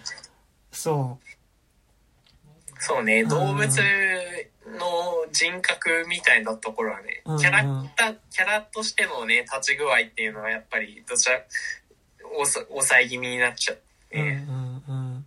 だし、なんかなんだろう、さらに言うとさ、なんか今話してて思ったけどさ、そういうこの作品が対峙してる多分こう、大きな側面でのメタファーになる環境問題的なテーマみたいなものをさ、結構よりフィーチャーしてみちゃうとさ、あのーやっぱり元々の原作にあったこうさ、うん。お菓子、チューインガムとかキャンディーとかさ、うん。リボンとかそういうその、なんだろうな、こう、ポップなものを使ってうん。物事を解決していくっていうこと自体、ちょっと、こう、そこに対するためらいもあったりしたんかなみたいなのうん、は、ああ、それは多分、多分にあったかもしれないうね。ん、なんか、必ずしもそうではないんだけど、うん。でもなんかやっぱこう、エルマーの冒険のやっぱ面白い部分って、うん。なんかやっぱこう、なんだな、お菓子屋さんとかおもちゃ屋さんに行った時のなんかこう、キラキラしたいろんなものが並んでるってことの面白さでもすごいあった気がするから、うん。でもなんかそれと多分その、多分、こう環境問題とかに、まあこの作品が描くときに多分ちょっと、暗に批判してる多分消費社会的なものっうん。ていうものって、多分ちょっと食い合わせは悪かったんだろうな、みたいな。多分そうなんだ、うんうんそうなんだよね。そう、思うんですよね。うん。そう、なんかだからそこが結構、なんだろう、カートゥーンサルーン作品としてこれを見ると、全然なんかいいんだけど、やっぱ、エルマーの冒険のアニメ化として見るとどうなのかなっていうのと、うん結構その原作とアニメ版でテーマとして結構、く、食い合っちゃってる部分があるんじゃないっていうのはね、うん。そうある部分なんだよねね、すごいあるかもしれない。そう、そこがね、なかなか難しい。っていうのはね、思いましたね。だから、うん。まあ面白かったんですけどね。そうですね。うんはい。全然面白かったです。私なんだろうな。結構カートゥーンサルーンは割と好きなスタジオで新作あれば極力見るようにしてるのうん。で、うん。まあなんかこれが普通に見れたのも良かったんですけど、うん。うん。やっぱでもアニメーションとしてもやっぱり、なん、なんて言うんだろうな、本当に絵本が動いてる感じっていうのがすごいあって、それはすごい見ててすごい楽しいですよね、やっぱり。なんか森とかもさ、うんうん。まあなんか、カカーテンサルーンのやっぱりその、ん。自然を模様っぽく描くっていうことのさ、もう美しさっていうのはもううんずっとあるし、なんかなんだろうな、その、こう、そこの、自然の世界を映すときなんかやっぱ色彩の統一具合みたいなのが結構やっぱすごい美しかったりするなと思うんだけど、やっぱ今回も、その、やっぱ、あそこのね、やっぱ、じゃ、動物島についてからの、やっぱこう、なんだろうな、少し切り絵、切り絵じゃないけど、なんかちょっとこうさ、あの、ちょっと若干モモンタージュっぽい感じというかさ、うんのなんか森の感じとかもすごいこう、綺麗だし、うん。そうなんかさっきから言ったけど、そのね、ワニの子供たちもすごいなんか模様みたいな感じ、うん。動いてる模様みたいな感じで出てきてて、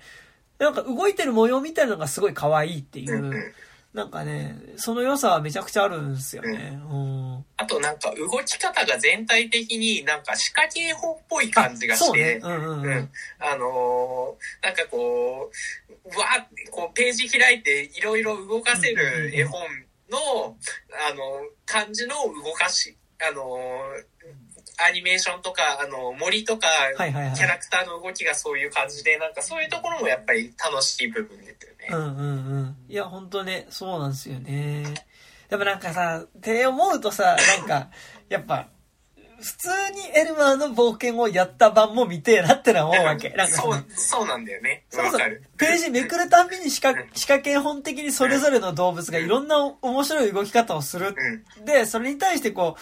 どういうふうにこう無理難題を解いていくかみたいな。うんそのだからやっぱもうさ、ワニの尻尾のペロペロキャンディはさ、ちゃんと見たかったよなっていうのがあるわけっていうのは、そう。まあ、すごいあるっつうのはね。だから、はいそのなんか、ていうかエルマーの冒険は仕掛け本じゃないけどさ、うん。結構多分面白さとして仕掛け本的な面白さではあるんだよね、うん話としてはね。そう。でそれが見たかったっつうのはね、あるんですけど。うん。っていうのはね、ありますが、はい。まあ、そんなとこですか？なんかある？そうです。他？いや、大丈夫です。ですか？というわけで、まあ、でもあれだね、なんか、あのー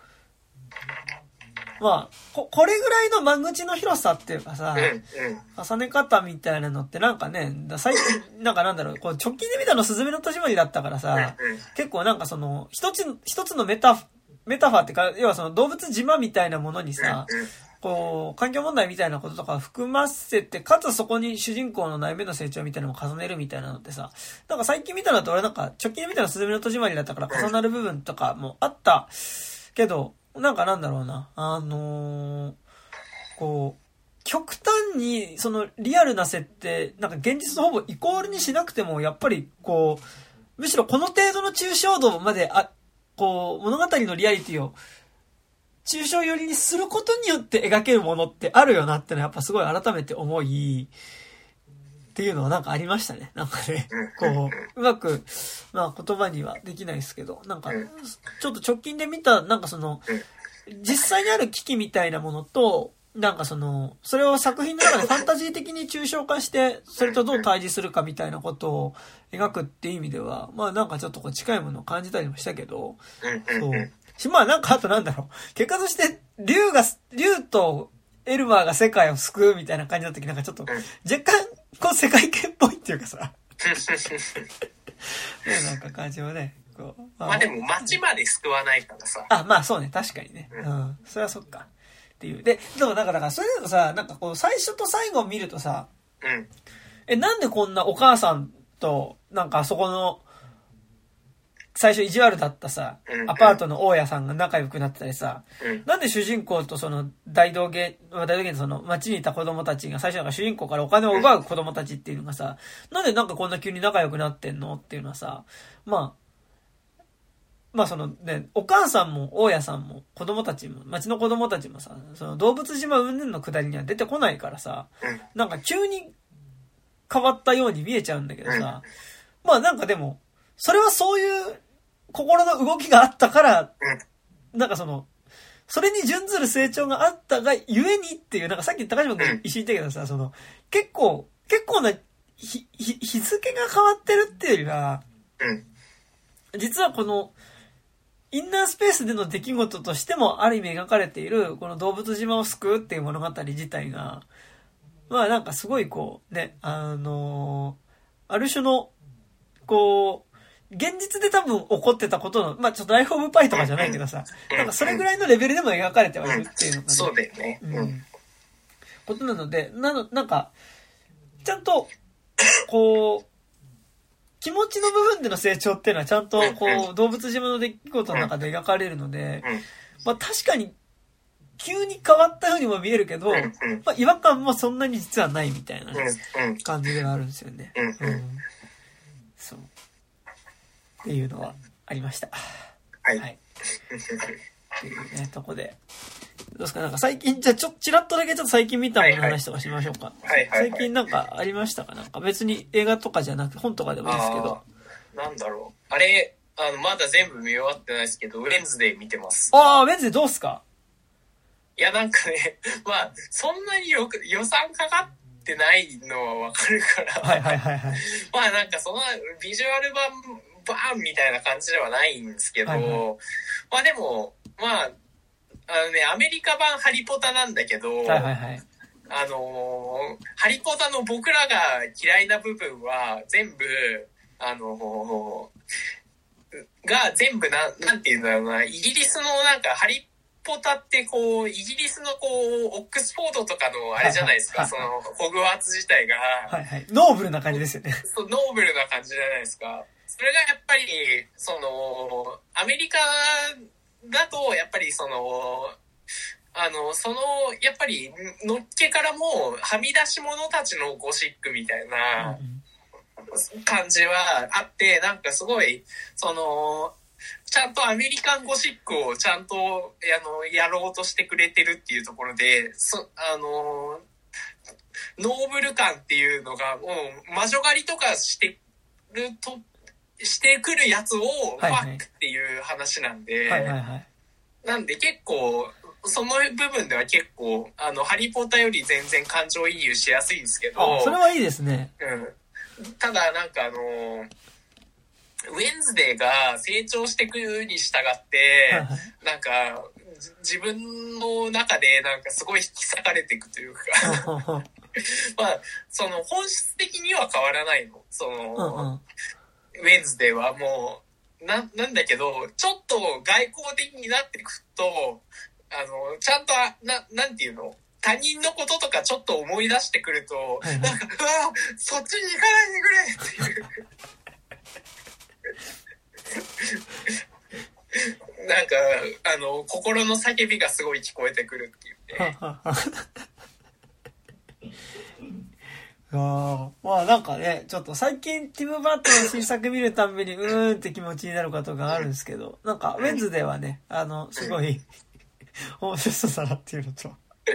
あ、でもね、あと、ウェンズデーがめっちゃ可愛いから、はいはいはいはいそれだけで、うん、それだけでいい。あと、なんか、ルームメイトの、なんか、あの、人狼の子とかが、あの、すごい髪染めた、あの、髪がすごい、あの、七色の人、あの、金髪ベースで、なんか、ちょっとメッシュ入ってる、はいはい。なんかすごい、あの、超、超学園の TikToker みたいな人が、すごい可愛い、可愛くて。え この二人のビジュアルだけで、ああ、もう全、あの、勝ってるなっていう感じはありますね、なんか。ー、なるほどね。いやなんかさ、ちょっとこう、楽しみなんですけど、まあまだ見てない。今、まだね、俺は、あれを、あのーまだあっちを、えー、ギレルモ・デルトロのああ、はいはいはいはい。あっちを見てるので、うんなんかまだなかなかあれなんですけど、なんかこうさ、その、なんだろうな。ティム・バートンで、学園もので、学園ものっていうかまあ、その子供たち、と、いろんな能力を持った子供たちがいっぱい集まっててで言うと、結構あの、ミス・ペレグリンと、奇妙な子供たちが結構乗れなかったので。なんか結構、その感じだったら嫌だなーみたいな結構ちょっと実はまだ見る前だけどね。まだ見てないんだけど、懸念してるみたいなのあるんですけどね。どうだろう。まあでも、あ、そこまでではない。もうちょっと、あ、でも、どうなんだろう。なんかもうね、やっぱね、もう、あのーやっぱ本当にその、エドウッドとか、いはいだあのーバットマンの頃のティム・バートンはもう、いや、多分ね、卒業、やっぱうん、とっくに卒業してるんですよね、やっぱり。まあそうだよね。いつまでも、あの頃のティム・バートンがいいみたいなこと言ってるのはちょっと違うなと思ってるわけですけど。そううんで、まあだから彼がゴスなりに、ゴスのままでいかに成長するかの話になってるっていうのは、まあなんかすごい真っ当だなとは思います。はいはい。まあね、そうだよね。そうですよね。まあでもちょっと、早く見なきゃな。いいですけどね。うんちょっと見ると怖いんだよね、だからね。なん。あまあでもね、テレビだからね、やっぱビジュアルの金はちょっとやっぱ、あの、かかってないかなっていうところは。うん衣装とかはすごい、あの、ウェンズデーの衣装とかはめっちゃいいんだけど、はいはいそれ以外のところは結構ちょっと安っぽさとかも微妙にあるっていう。うーん。まあそっか。でもなんかあれだね。それこそさ、マーベルのドラマシリーズとかさドラマでも結構めちゃくちゃちゃんとリッチはリッチじゃん、画面って。なんかでも、そんなにメンズでは、そこはそんなあれなんだね。なんかそこそ、ギレルモ・デルトロの脅威の部屋とかはさ。まあ1話1話で作ってる短編だからってのあるけど、結構なんか、あんまり絵面の貧しさ感じることはないんだけどさそうそう。そうなんだ、メンズで。うんそう。まあ、あと、ウェンズデー完全にサークルクラッシャーっていうね。そういう話なの？いや、いや、なんか、その、いや、なん、なんていうか、男たちの方が勝手になんか気があると思い込んで、はいはい。勝手に行動していくみたいなやつ、言動がすごい多いので、へえ。うん。楽しみっすな。見るな結構なんかさ、それで言うとなんかちょっとこう、ゴゴスっぽいというかさ、あのー、まあ、なんだろう。今年、割と、なんかギレルモ・デルトロの新作が日本だとバンバンやってたじゃないですか、なぜか。あのー、あれ、えナイトメアリー。ー、ナイトメアリーとさ、あと、だからその、脅威の、脅威の部屋は、まあ、監督っていうよりはプロデュースに多分近いと思うけど、があり、そして今ピノッキオをやってるわけじゃないですか。で、なんかティム・バートンのウェンズデーもあってさ、なんか割とこう、なんだろう、好きな、こうさ、ちょっとこう、げ幻想だったりファンタジー感もありつつのなんかの、あの感じの作家の作品が結構今年新作多くてさ、なんかそれはすごいね、なんか今楽しいですけど、なんかええみたいな、ギレルモデルトロの脅威の部屋、早く見て次ウェンズで行かなきゃとか言ったらピノキオ始まってんじゃんみたいな感じでいるのは結構今12月すごい楽しいんですけど、うん。でも、なんかね、あの、魔女狩りとかの話に結構ああ、はい来てはい。はい。るんで、結構、その辺はやっぱ面白いですね。その、あーはぐ、うん。なるほどね。すごい、でも、なんかね、ティム・バートンが魔女狩り描くっていうのはね、なんかすごい、こう、まあ言うたらシザーハンズとかも結構そういう感じではありますからね。うん。いいですね。うん山田くんは何か？最近見たのだと、なんか、あの、石川圭はいはいはい。の新作のある男っていう、ああ、はいはい。なんか一部で評判になってますよね。そう、まあ、めちゃくちゃ面白かったですね。なんか、結構、今年の方がだと、うん。トップ10の中には入るかな。まあ、そんな今年方がたくさん見てないからってなるけど、うん。そうまあ、すごい良くて、うん。なんか、こう話だけで言うとさ、うん。あのーまあ、なんだろう。最近だとイーサンイルとか。ゼータケヒサとかがやってそうな、うん。なんかちょっとこう、社会派ミステリーというかさ。なんかこう、起こった事件の背景を辿っていくことによって、なんか、ある種のこう、その犯人がそこに行かざるを得なかった状況みたいなものがさ、こう、まあ、浮かび上がってきつつ、まあなんかその事件に関わった人たちの群像劇みたいな感じでさ、こう、うん。描くみたいなのの系譜。で、なんかさらに言うと、多分もっと前で言うと多分野村義太郎と。あのー松本清張が多分コンビでやってたような、うん。一連の作品に近い感じ。てかなんかね、あの話ではめっちゃ、あのあれ、あの、砂の器っぽい、ああ、はいはいはいはい。なるほどね。その、まあなんか、こう、語り中でシングルマザーの、えっと、安藤桜っていうのが、その街にこう流れ物で来た、あのう、んまあ林業で働き始めたね、うん。あの、男の人と、まあ、なこう気があって、で、こう結婚して、で、子供も作って、だったんだけど、まあ、ある日その、夫っていうのが、あの、木を伐採してる時にその下敷きになって死んでしまって、で、そこから、あの、葬式をするんだけど、で、親族を呼んでみたら、その仏壇に写ってる写真が、俺の知ってるこいつじゃないっていうので、その要は戸籍え戸籍が交換されているっていうことに気づいて、で、っていうところから主人公が変わって。で、そこの遺産相続というか、まあ、その、じゃあこの入れ替わってたこの人は何なのかっていうのを調べるように依頼された弁護士の男っていうのが出てきて、で、まあ、その彼が、その、えー、日本においてね、うんまあなんかその、なんで彼が戸籍を変えなければ、か変えた、変えて生きていたのかっていうことに対しての真相を追っていくっていうところで、まあその戸籍を変えた名もない男のさ、その生涯っていうものをさ、あの、辿っていくことによって、まあその後半その事件の真相に辿り着いていくっていうことがある種、こう、その日本の社会の中で。こう、格好好きの普通では生きれなかった。普通のうんであることからは姿を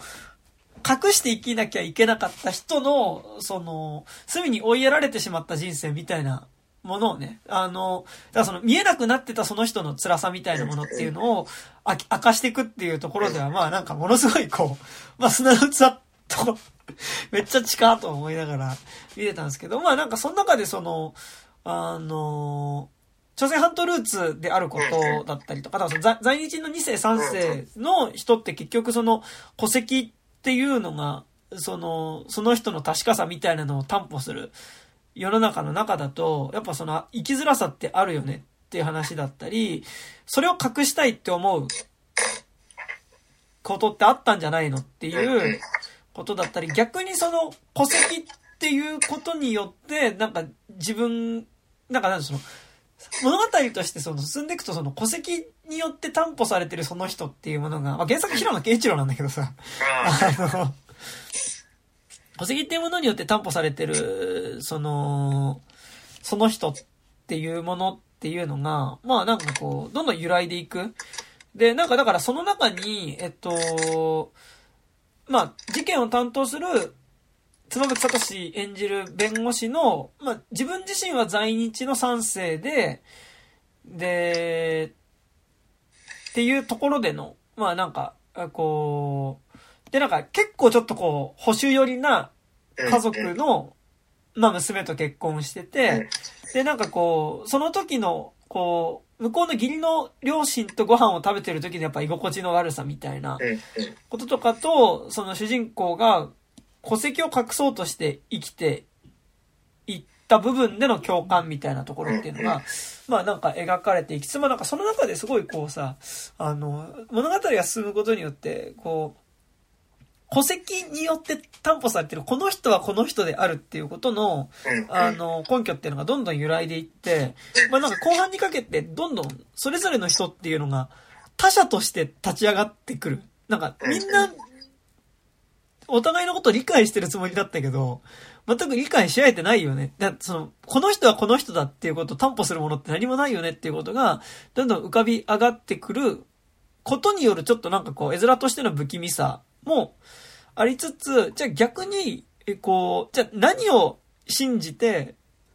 自分はこの人と一緒にいたんだっていうことを信じよう、信じることができるかっていうところで結構その希望っていうものをなんか描かれていくみたいな作りで、まあなんかめちゃくちゃ面白かったんですけど、でもなんかなんだろう、やっぱ、石川家はすごいね、なんかね、なんかなんだろう、こう、要はさっき言ったみたいな方イーサンイルとかゼゼタケシさんが最近やってるみたいなさ、その怒りとかさ、悪人とかさ、あとなんだろう、今ゼゼタケシさんが撮ったので名前出てこないけどあるじゃないですか。罪の声とかさ、あるじゃないですか。なんか、ああいうなんかもう、ある種一個もうちょっとジャンルっぽくなってるのってあると思うんだけど、やっぱなんか石川系ってさ、なんかやっぱ、こうそこにプラスアルファでのアート映画っぽい感じをちょっと入れるのうめえなっていうかさ、なんかその、ミツバチと遠雷におけるさ、その、楽器の演奏の、まあそのピアノの演奏の時にその、雨の森の中を白馬が走っていくモチーフを入れるとかさ、まあ、アークとかはもうバリバリにそれ全盛りでやってたわけだけどさ、なんかああいうのをモチーフとして、まあなんかファーストカットとラストカットがまあすごいそうそういう感じなんだけど、うまいなっていうのがめちゃくちゃあって、なんか、結構なんだろうな、悪人とか怒りとかを見てる時の楽しさみたいなのもありつつ、なんかそこでなんかプラスアルファの、なんか他人が他人として立ち上がってくることの不気味さみたいなのを、結構なんか描写するのがすごい上手いなっていうのがめっちゃあって、なんかすごいそこは面白かったのと、あとなんか、あのー、まあ、前半と後半で物語の語り手が変わる。前半はなんかだからその、こう、離婚して、で、子供と一緒に地元に帰ってきて、そこで親のやってる文房具屋手伝いながら、なんか、なんとなくこう、所在なく生きている安藤桜演じる、えっと、シングルマザーの母親と、の語りが語り手として、こう、前半物語が語られていくんだけど、後半になると、まあ、彼女から依頼されて、で、その、死んだ夫の、本当の、あの、生涯を知ろうとする、まあ、操作をする妻夫木に、こう、キャラ、主人、語り手が変わるっていうのがあって、まあ、それが、こう、物語のテーマ的にもね、その、この人だと思い込んでた人がい、その人じゃなかったっていうところで入れ替わるみたいなところでの、こう、入れ替わってたっていうところでのなんかこう物語的なテーマとも結構重なってるところあるんだけど、だからすごいね、基本的になんかその,、ね、そのシリアスなムードで話自体は進むんだけど、その、要は、その物語の切り替わりになる、その夫が死んで葬式を開いてたら、まあそのずっと、その仲が悪いから連絡するなって言ってた、夫が、まあ、その、もともと、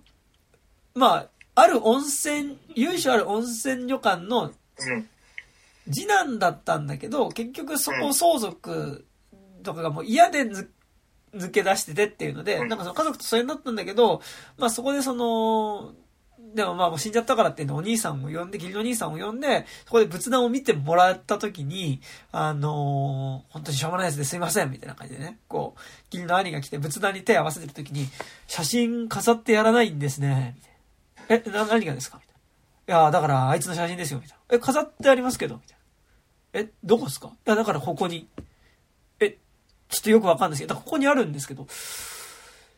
いやー、これあいつじゃないっすね。いやー、まあ、確かに年月経ってるんで、ね、ちょっと違う人に見えるかもしれないですね。いやー、そういうんじゃなくて、いや、あいつじゃないっすね、みたいな。ええみたいな、なんかそこだけすごいめっちゃなんかね、コントみたいになるの。なんかあの、で、なんかすごいそこだけコントっぽい、なんか間になって、ちょっと笑っちゃうような、なんかそこだけその、全体的にシリアスなさトーンの作品なんだけど、そこだけ笑いになってて、その、要は物語的な、その、転がり始めるきっかけのところっていうのが、なんかそこだけすごい笑いっぽい雰囲気になってて、で、しかもなんかその、本当にそういう、真相が明らかになるときに、それがコントっぽくなっちゃうことによるリアル感がめっちゃあるわけ。なんかその。こいつ、え、違いますよっていうところが、なんか思わず二人のやりとりっていうのが、ある種コントっぽくなってしまうっていうことこそ、の中にリアリティみたいなのがめっちゃある感じがして、そう。なんかね、ある男はめちゃくちゃ良かったし、ええなんか俺、図らずも多分石川系作品全部見てるんだけど、なんか、うん。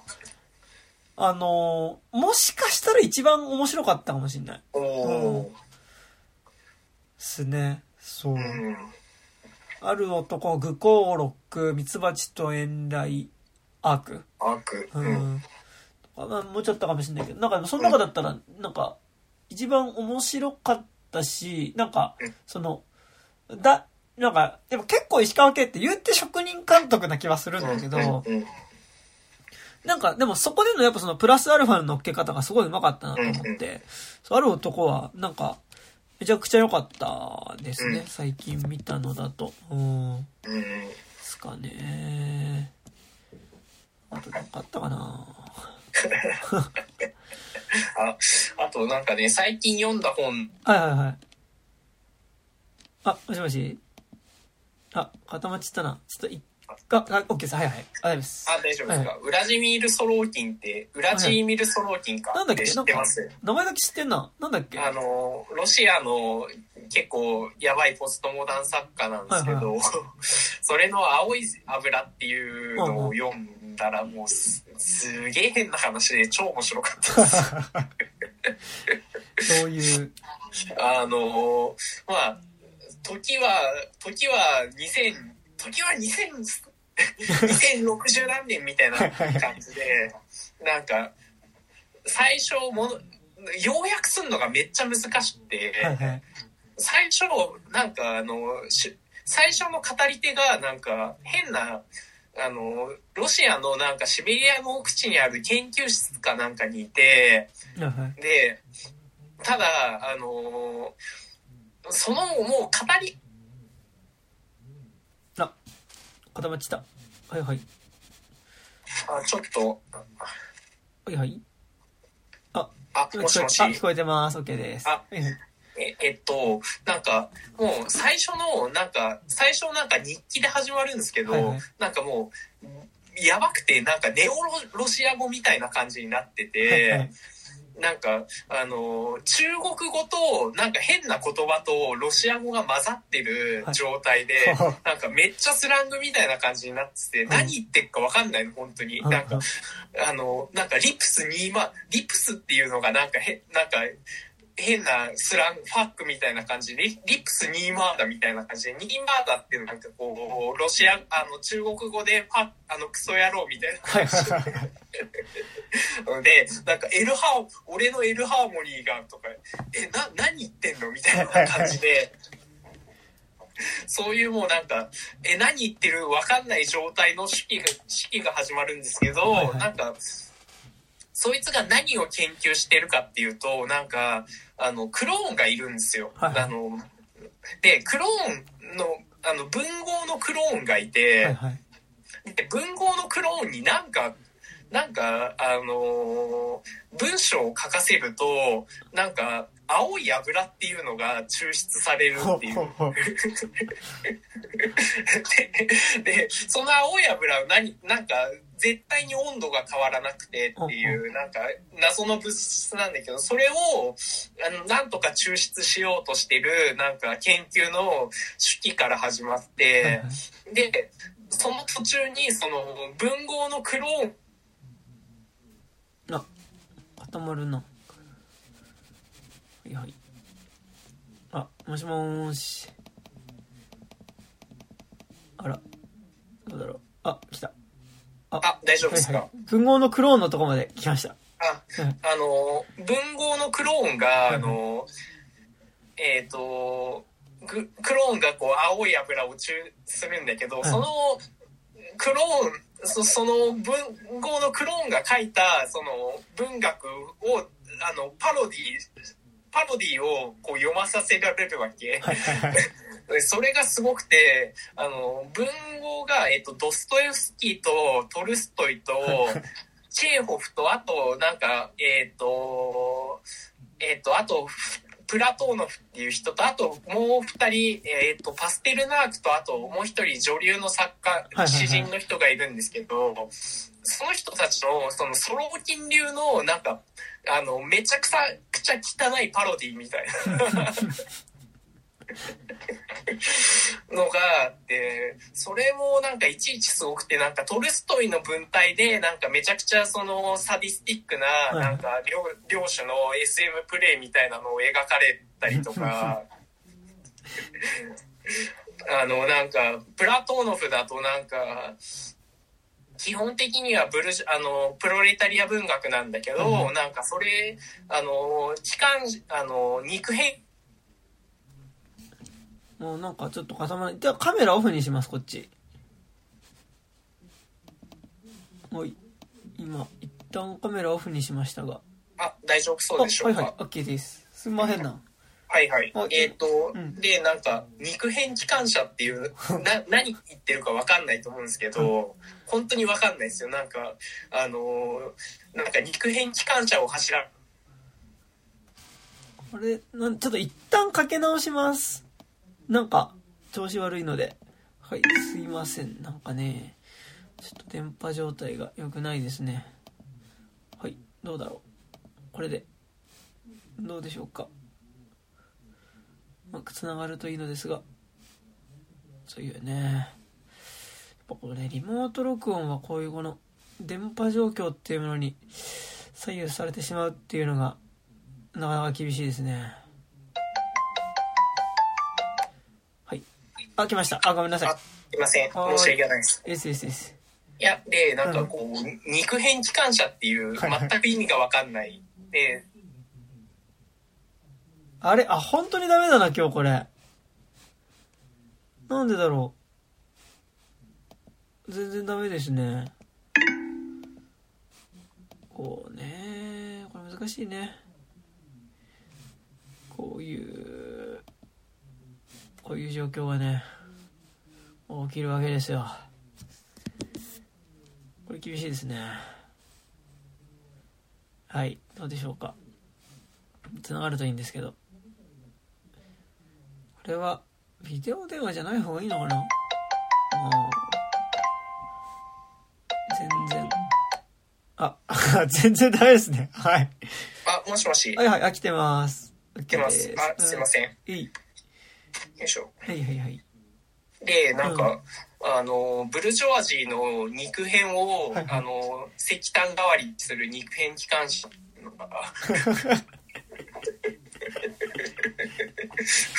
もうこの発想だけで素晴らしいなっていう感じなんですけど。シラフで考えたとは思えないよね。そう。で、まあそういうね、パロディ文学をこう、読まされた挙句、うんなんか急に全員、研究所員がみ皆殺しにされて、なんか、青青い油が強奪されて、なんか、今度はなんかこう、めちゃくちゃ虚婚、あー、なんでこんなに止まってしまうんだ。どうでしょうか。ちょっとしばらくこのままで行ってみましょうかね。どうなんだろう。あ、あ僕は聞こ、あ、あ、もしもしあ、僕は、あ、こっちの問題かなうん。すんまへん。いやいやいやいや大丈夫です、大丈夫です。すんません。あはいはい。大丈夫ですか？はいはい。で、なんか、あのーまあ、青い油がこう盗まれて、あのー誰の手に渡ったかっていうと、なんかこう、変なロシアの、なんかすごい巨根の集団の、なんか、なんか、あの、ロシアの母なる大地と成功集団みたいな、成功教団みたいな謎のカルトし集団に渡って、はいはい。で、で、そのカルト教団っていうのが、あの、なんかタイムマシンを持っていて、はいはいで、タイムマシンを使って、あの、1954年の、あの、の、えっ、と、ナチスとソ連が世界大戦に勝っている世界線の、あの、スターリンに、あの、その青い油を送るんですよ。で、そこで、あの、ナチスとか、あの、ヒットラーとかスターリンとかが、こう、青い油を争奪戦するっていう、本当に意味がわからないんですけど、すげえな。すごいっしょ。で、しかも、あの、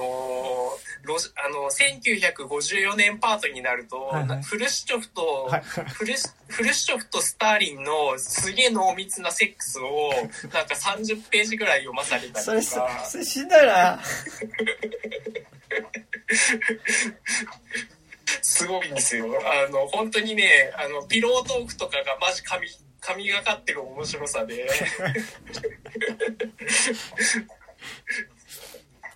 す 全体な、な、どれぐらいの小説なんですか？えっとね、600ペーそん中で30ページ割いてるって相当よね。ジ。そうそう。で、なんか、あとヒットラーの、なんか、あの、すげえ、ヒットラーのが、えっと、スターリンの娘を、なんか、凌辱するプレイをしてたりとか、本当なんかこれは今何を読まされてるんだっていうので、で、最終的に青い油を、を、なんかスターリンが自分の脳に打ったら、なんかスターリンの脳がどんどん肥大化してって、宇宙を飲み尽くして、で、最終的に就職して、なんか、一番最初の状態に戻るっていう。なんか、不条理だし、悪趣味だし、すごいっすね。いや、本当に悪趣味で、あの、なんか、途中もなんかすごい文学、なんかその作中内作がめ、め、なんか6本、あ10本ぐらい出てくるんだけど、それとかもなんか、あの、下水の中でなんか、あの、オペラを鑑賞するシーンとか、めちゃくちゃそのスカトロみたいな。描写とかあるでなんか本当になんか超グロテスクなんだけど、なんかロシア文学史を知ってると全部それがロシアのパロディみたいな感じになっててそうなんかめちゃくちゃやばい小説。それ自体は書かれたの？いつ？なのえっとね9 90何年とかかな。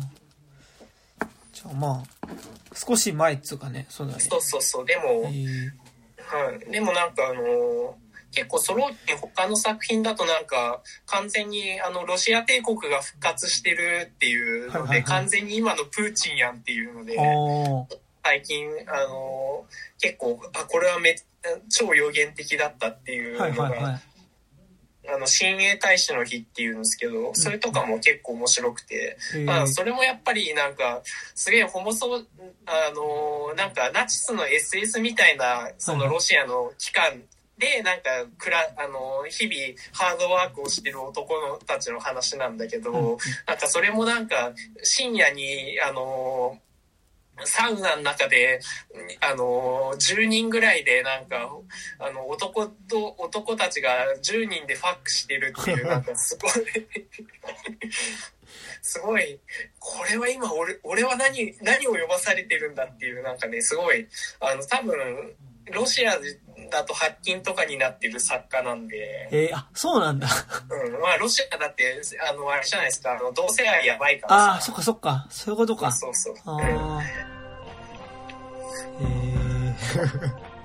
ええ、タイトル何でしたっ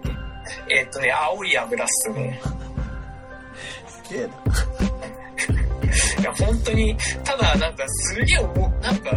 あの、何を読まされてるんだとは思うんだけど、なんかめちゃくちゃ面白くて、結構、2、3日で読んじゃった、僕は。へえ。でもなんか、やっぱ、あれですか、なんかこう、前提として、あ、なんかこの文体はっていうのが分かった上での、あうん。の面白さはめっちゃあった。はいはいはい。し、あとなんかロシアの歴史とかめっちゃ知ってないと、ああ、なるほどなるほど。あの、なんか、あの、ソ連時代の交換とか結構ベリアぐらいまでは知ってないとっていう、あの、感じはあったんですけど、まあでも結構中がしっかりしてたんで、あの、ちゃんと、あの、だどういう人かっていうのは全部中がちゃんとしっかりしてたからあれなんで、はいはい。もう、はい。最初の100ページぐらいのネオロシア語みたいなの、本当に何言ってるか分かんなくて。ハイコンテクストで悪趣味ってやばいね。そう。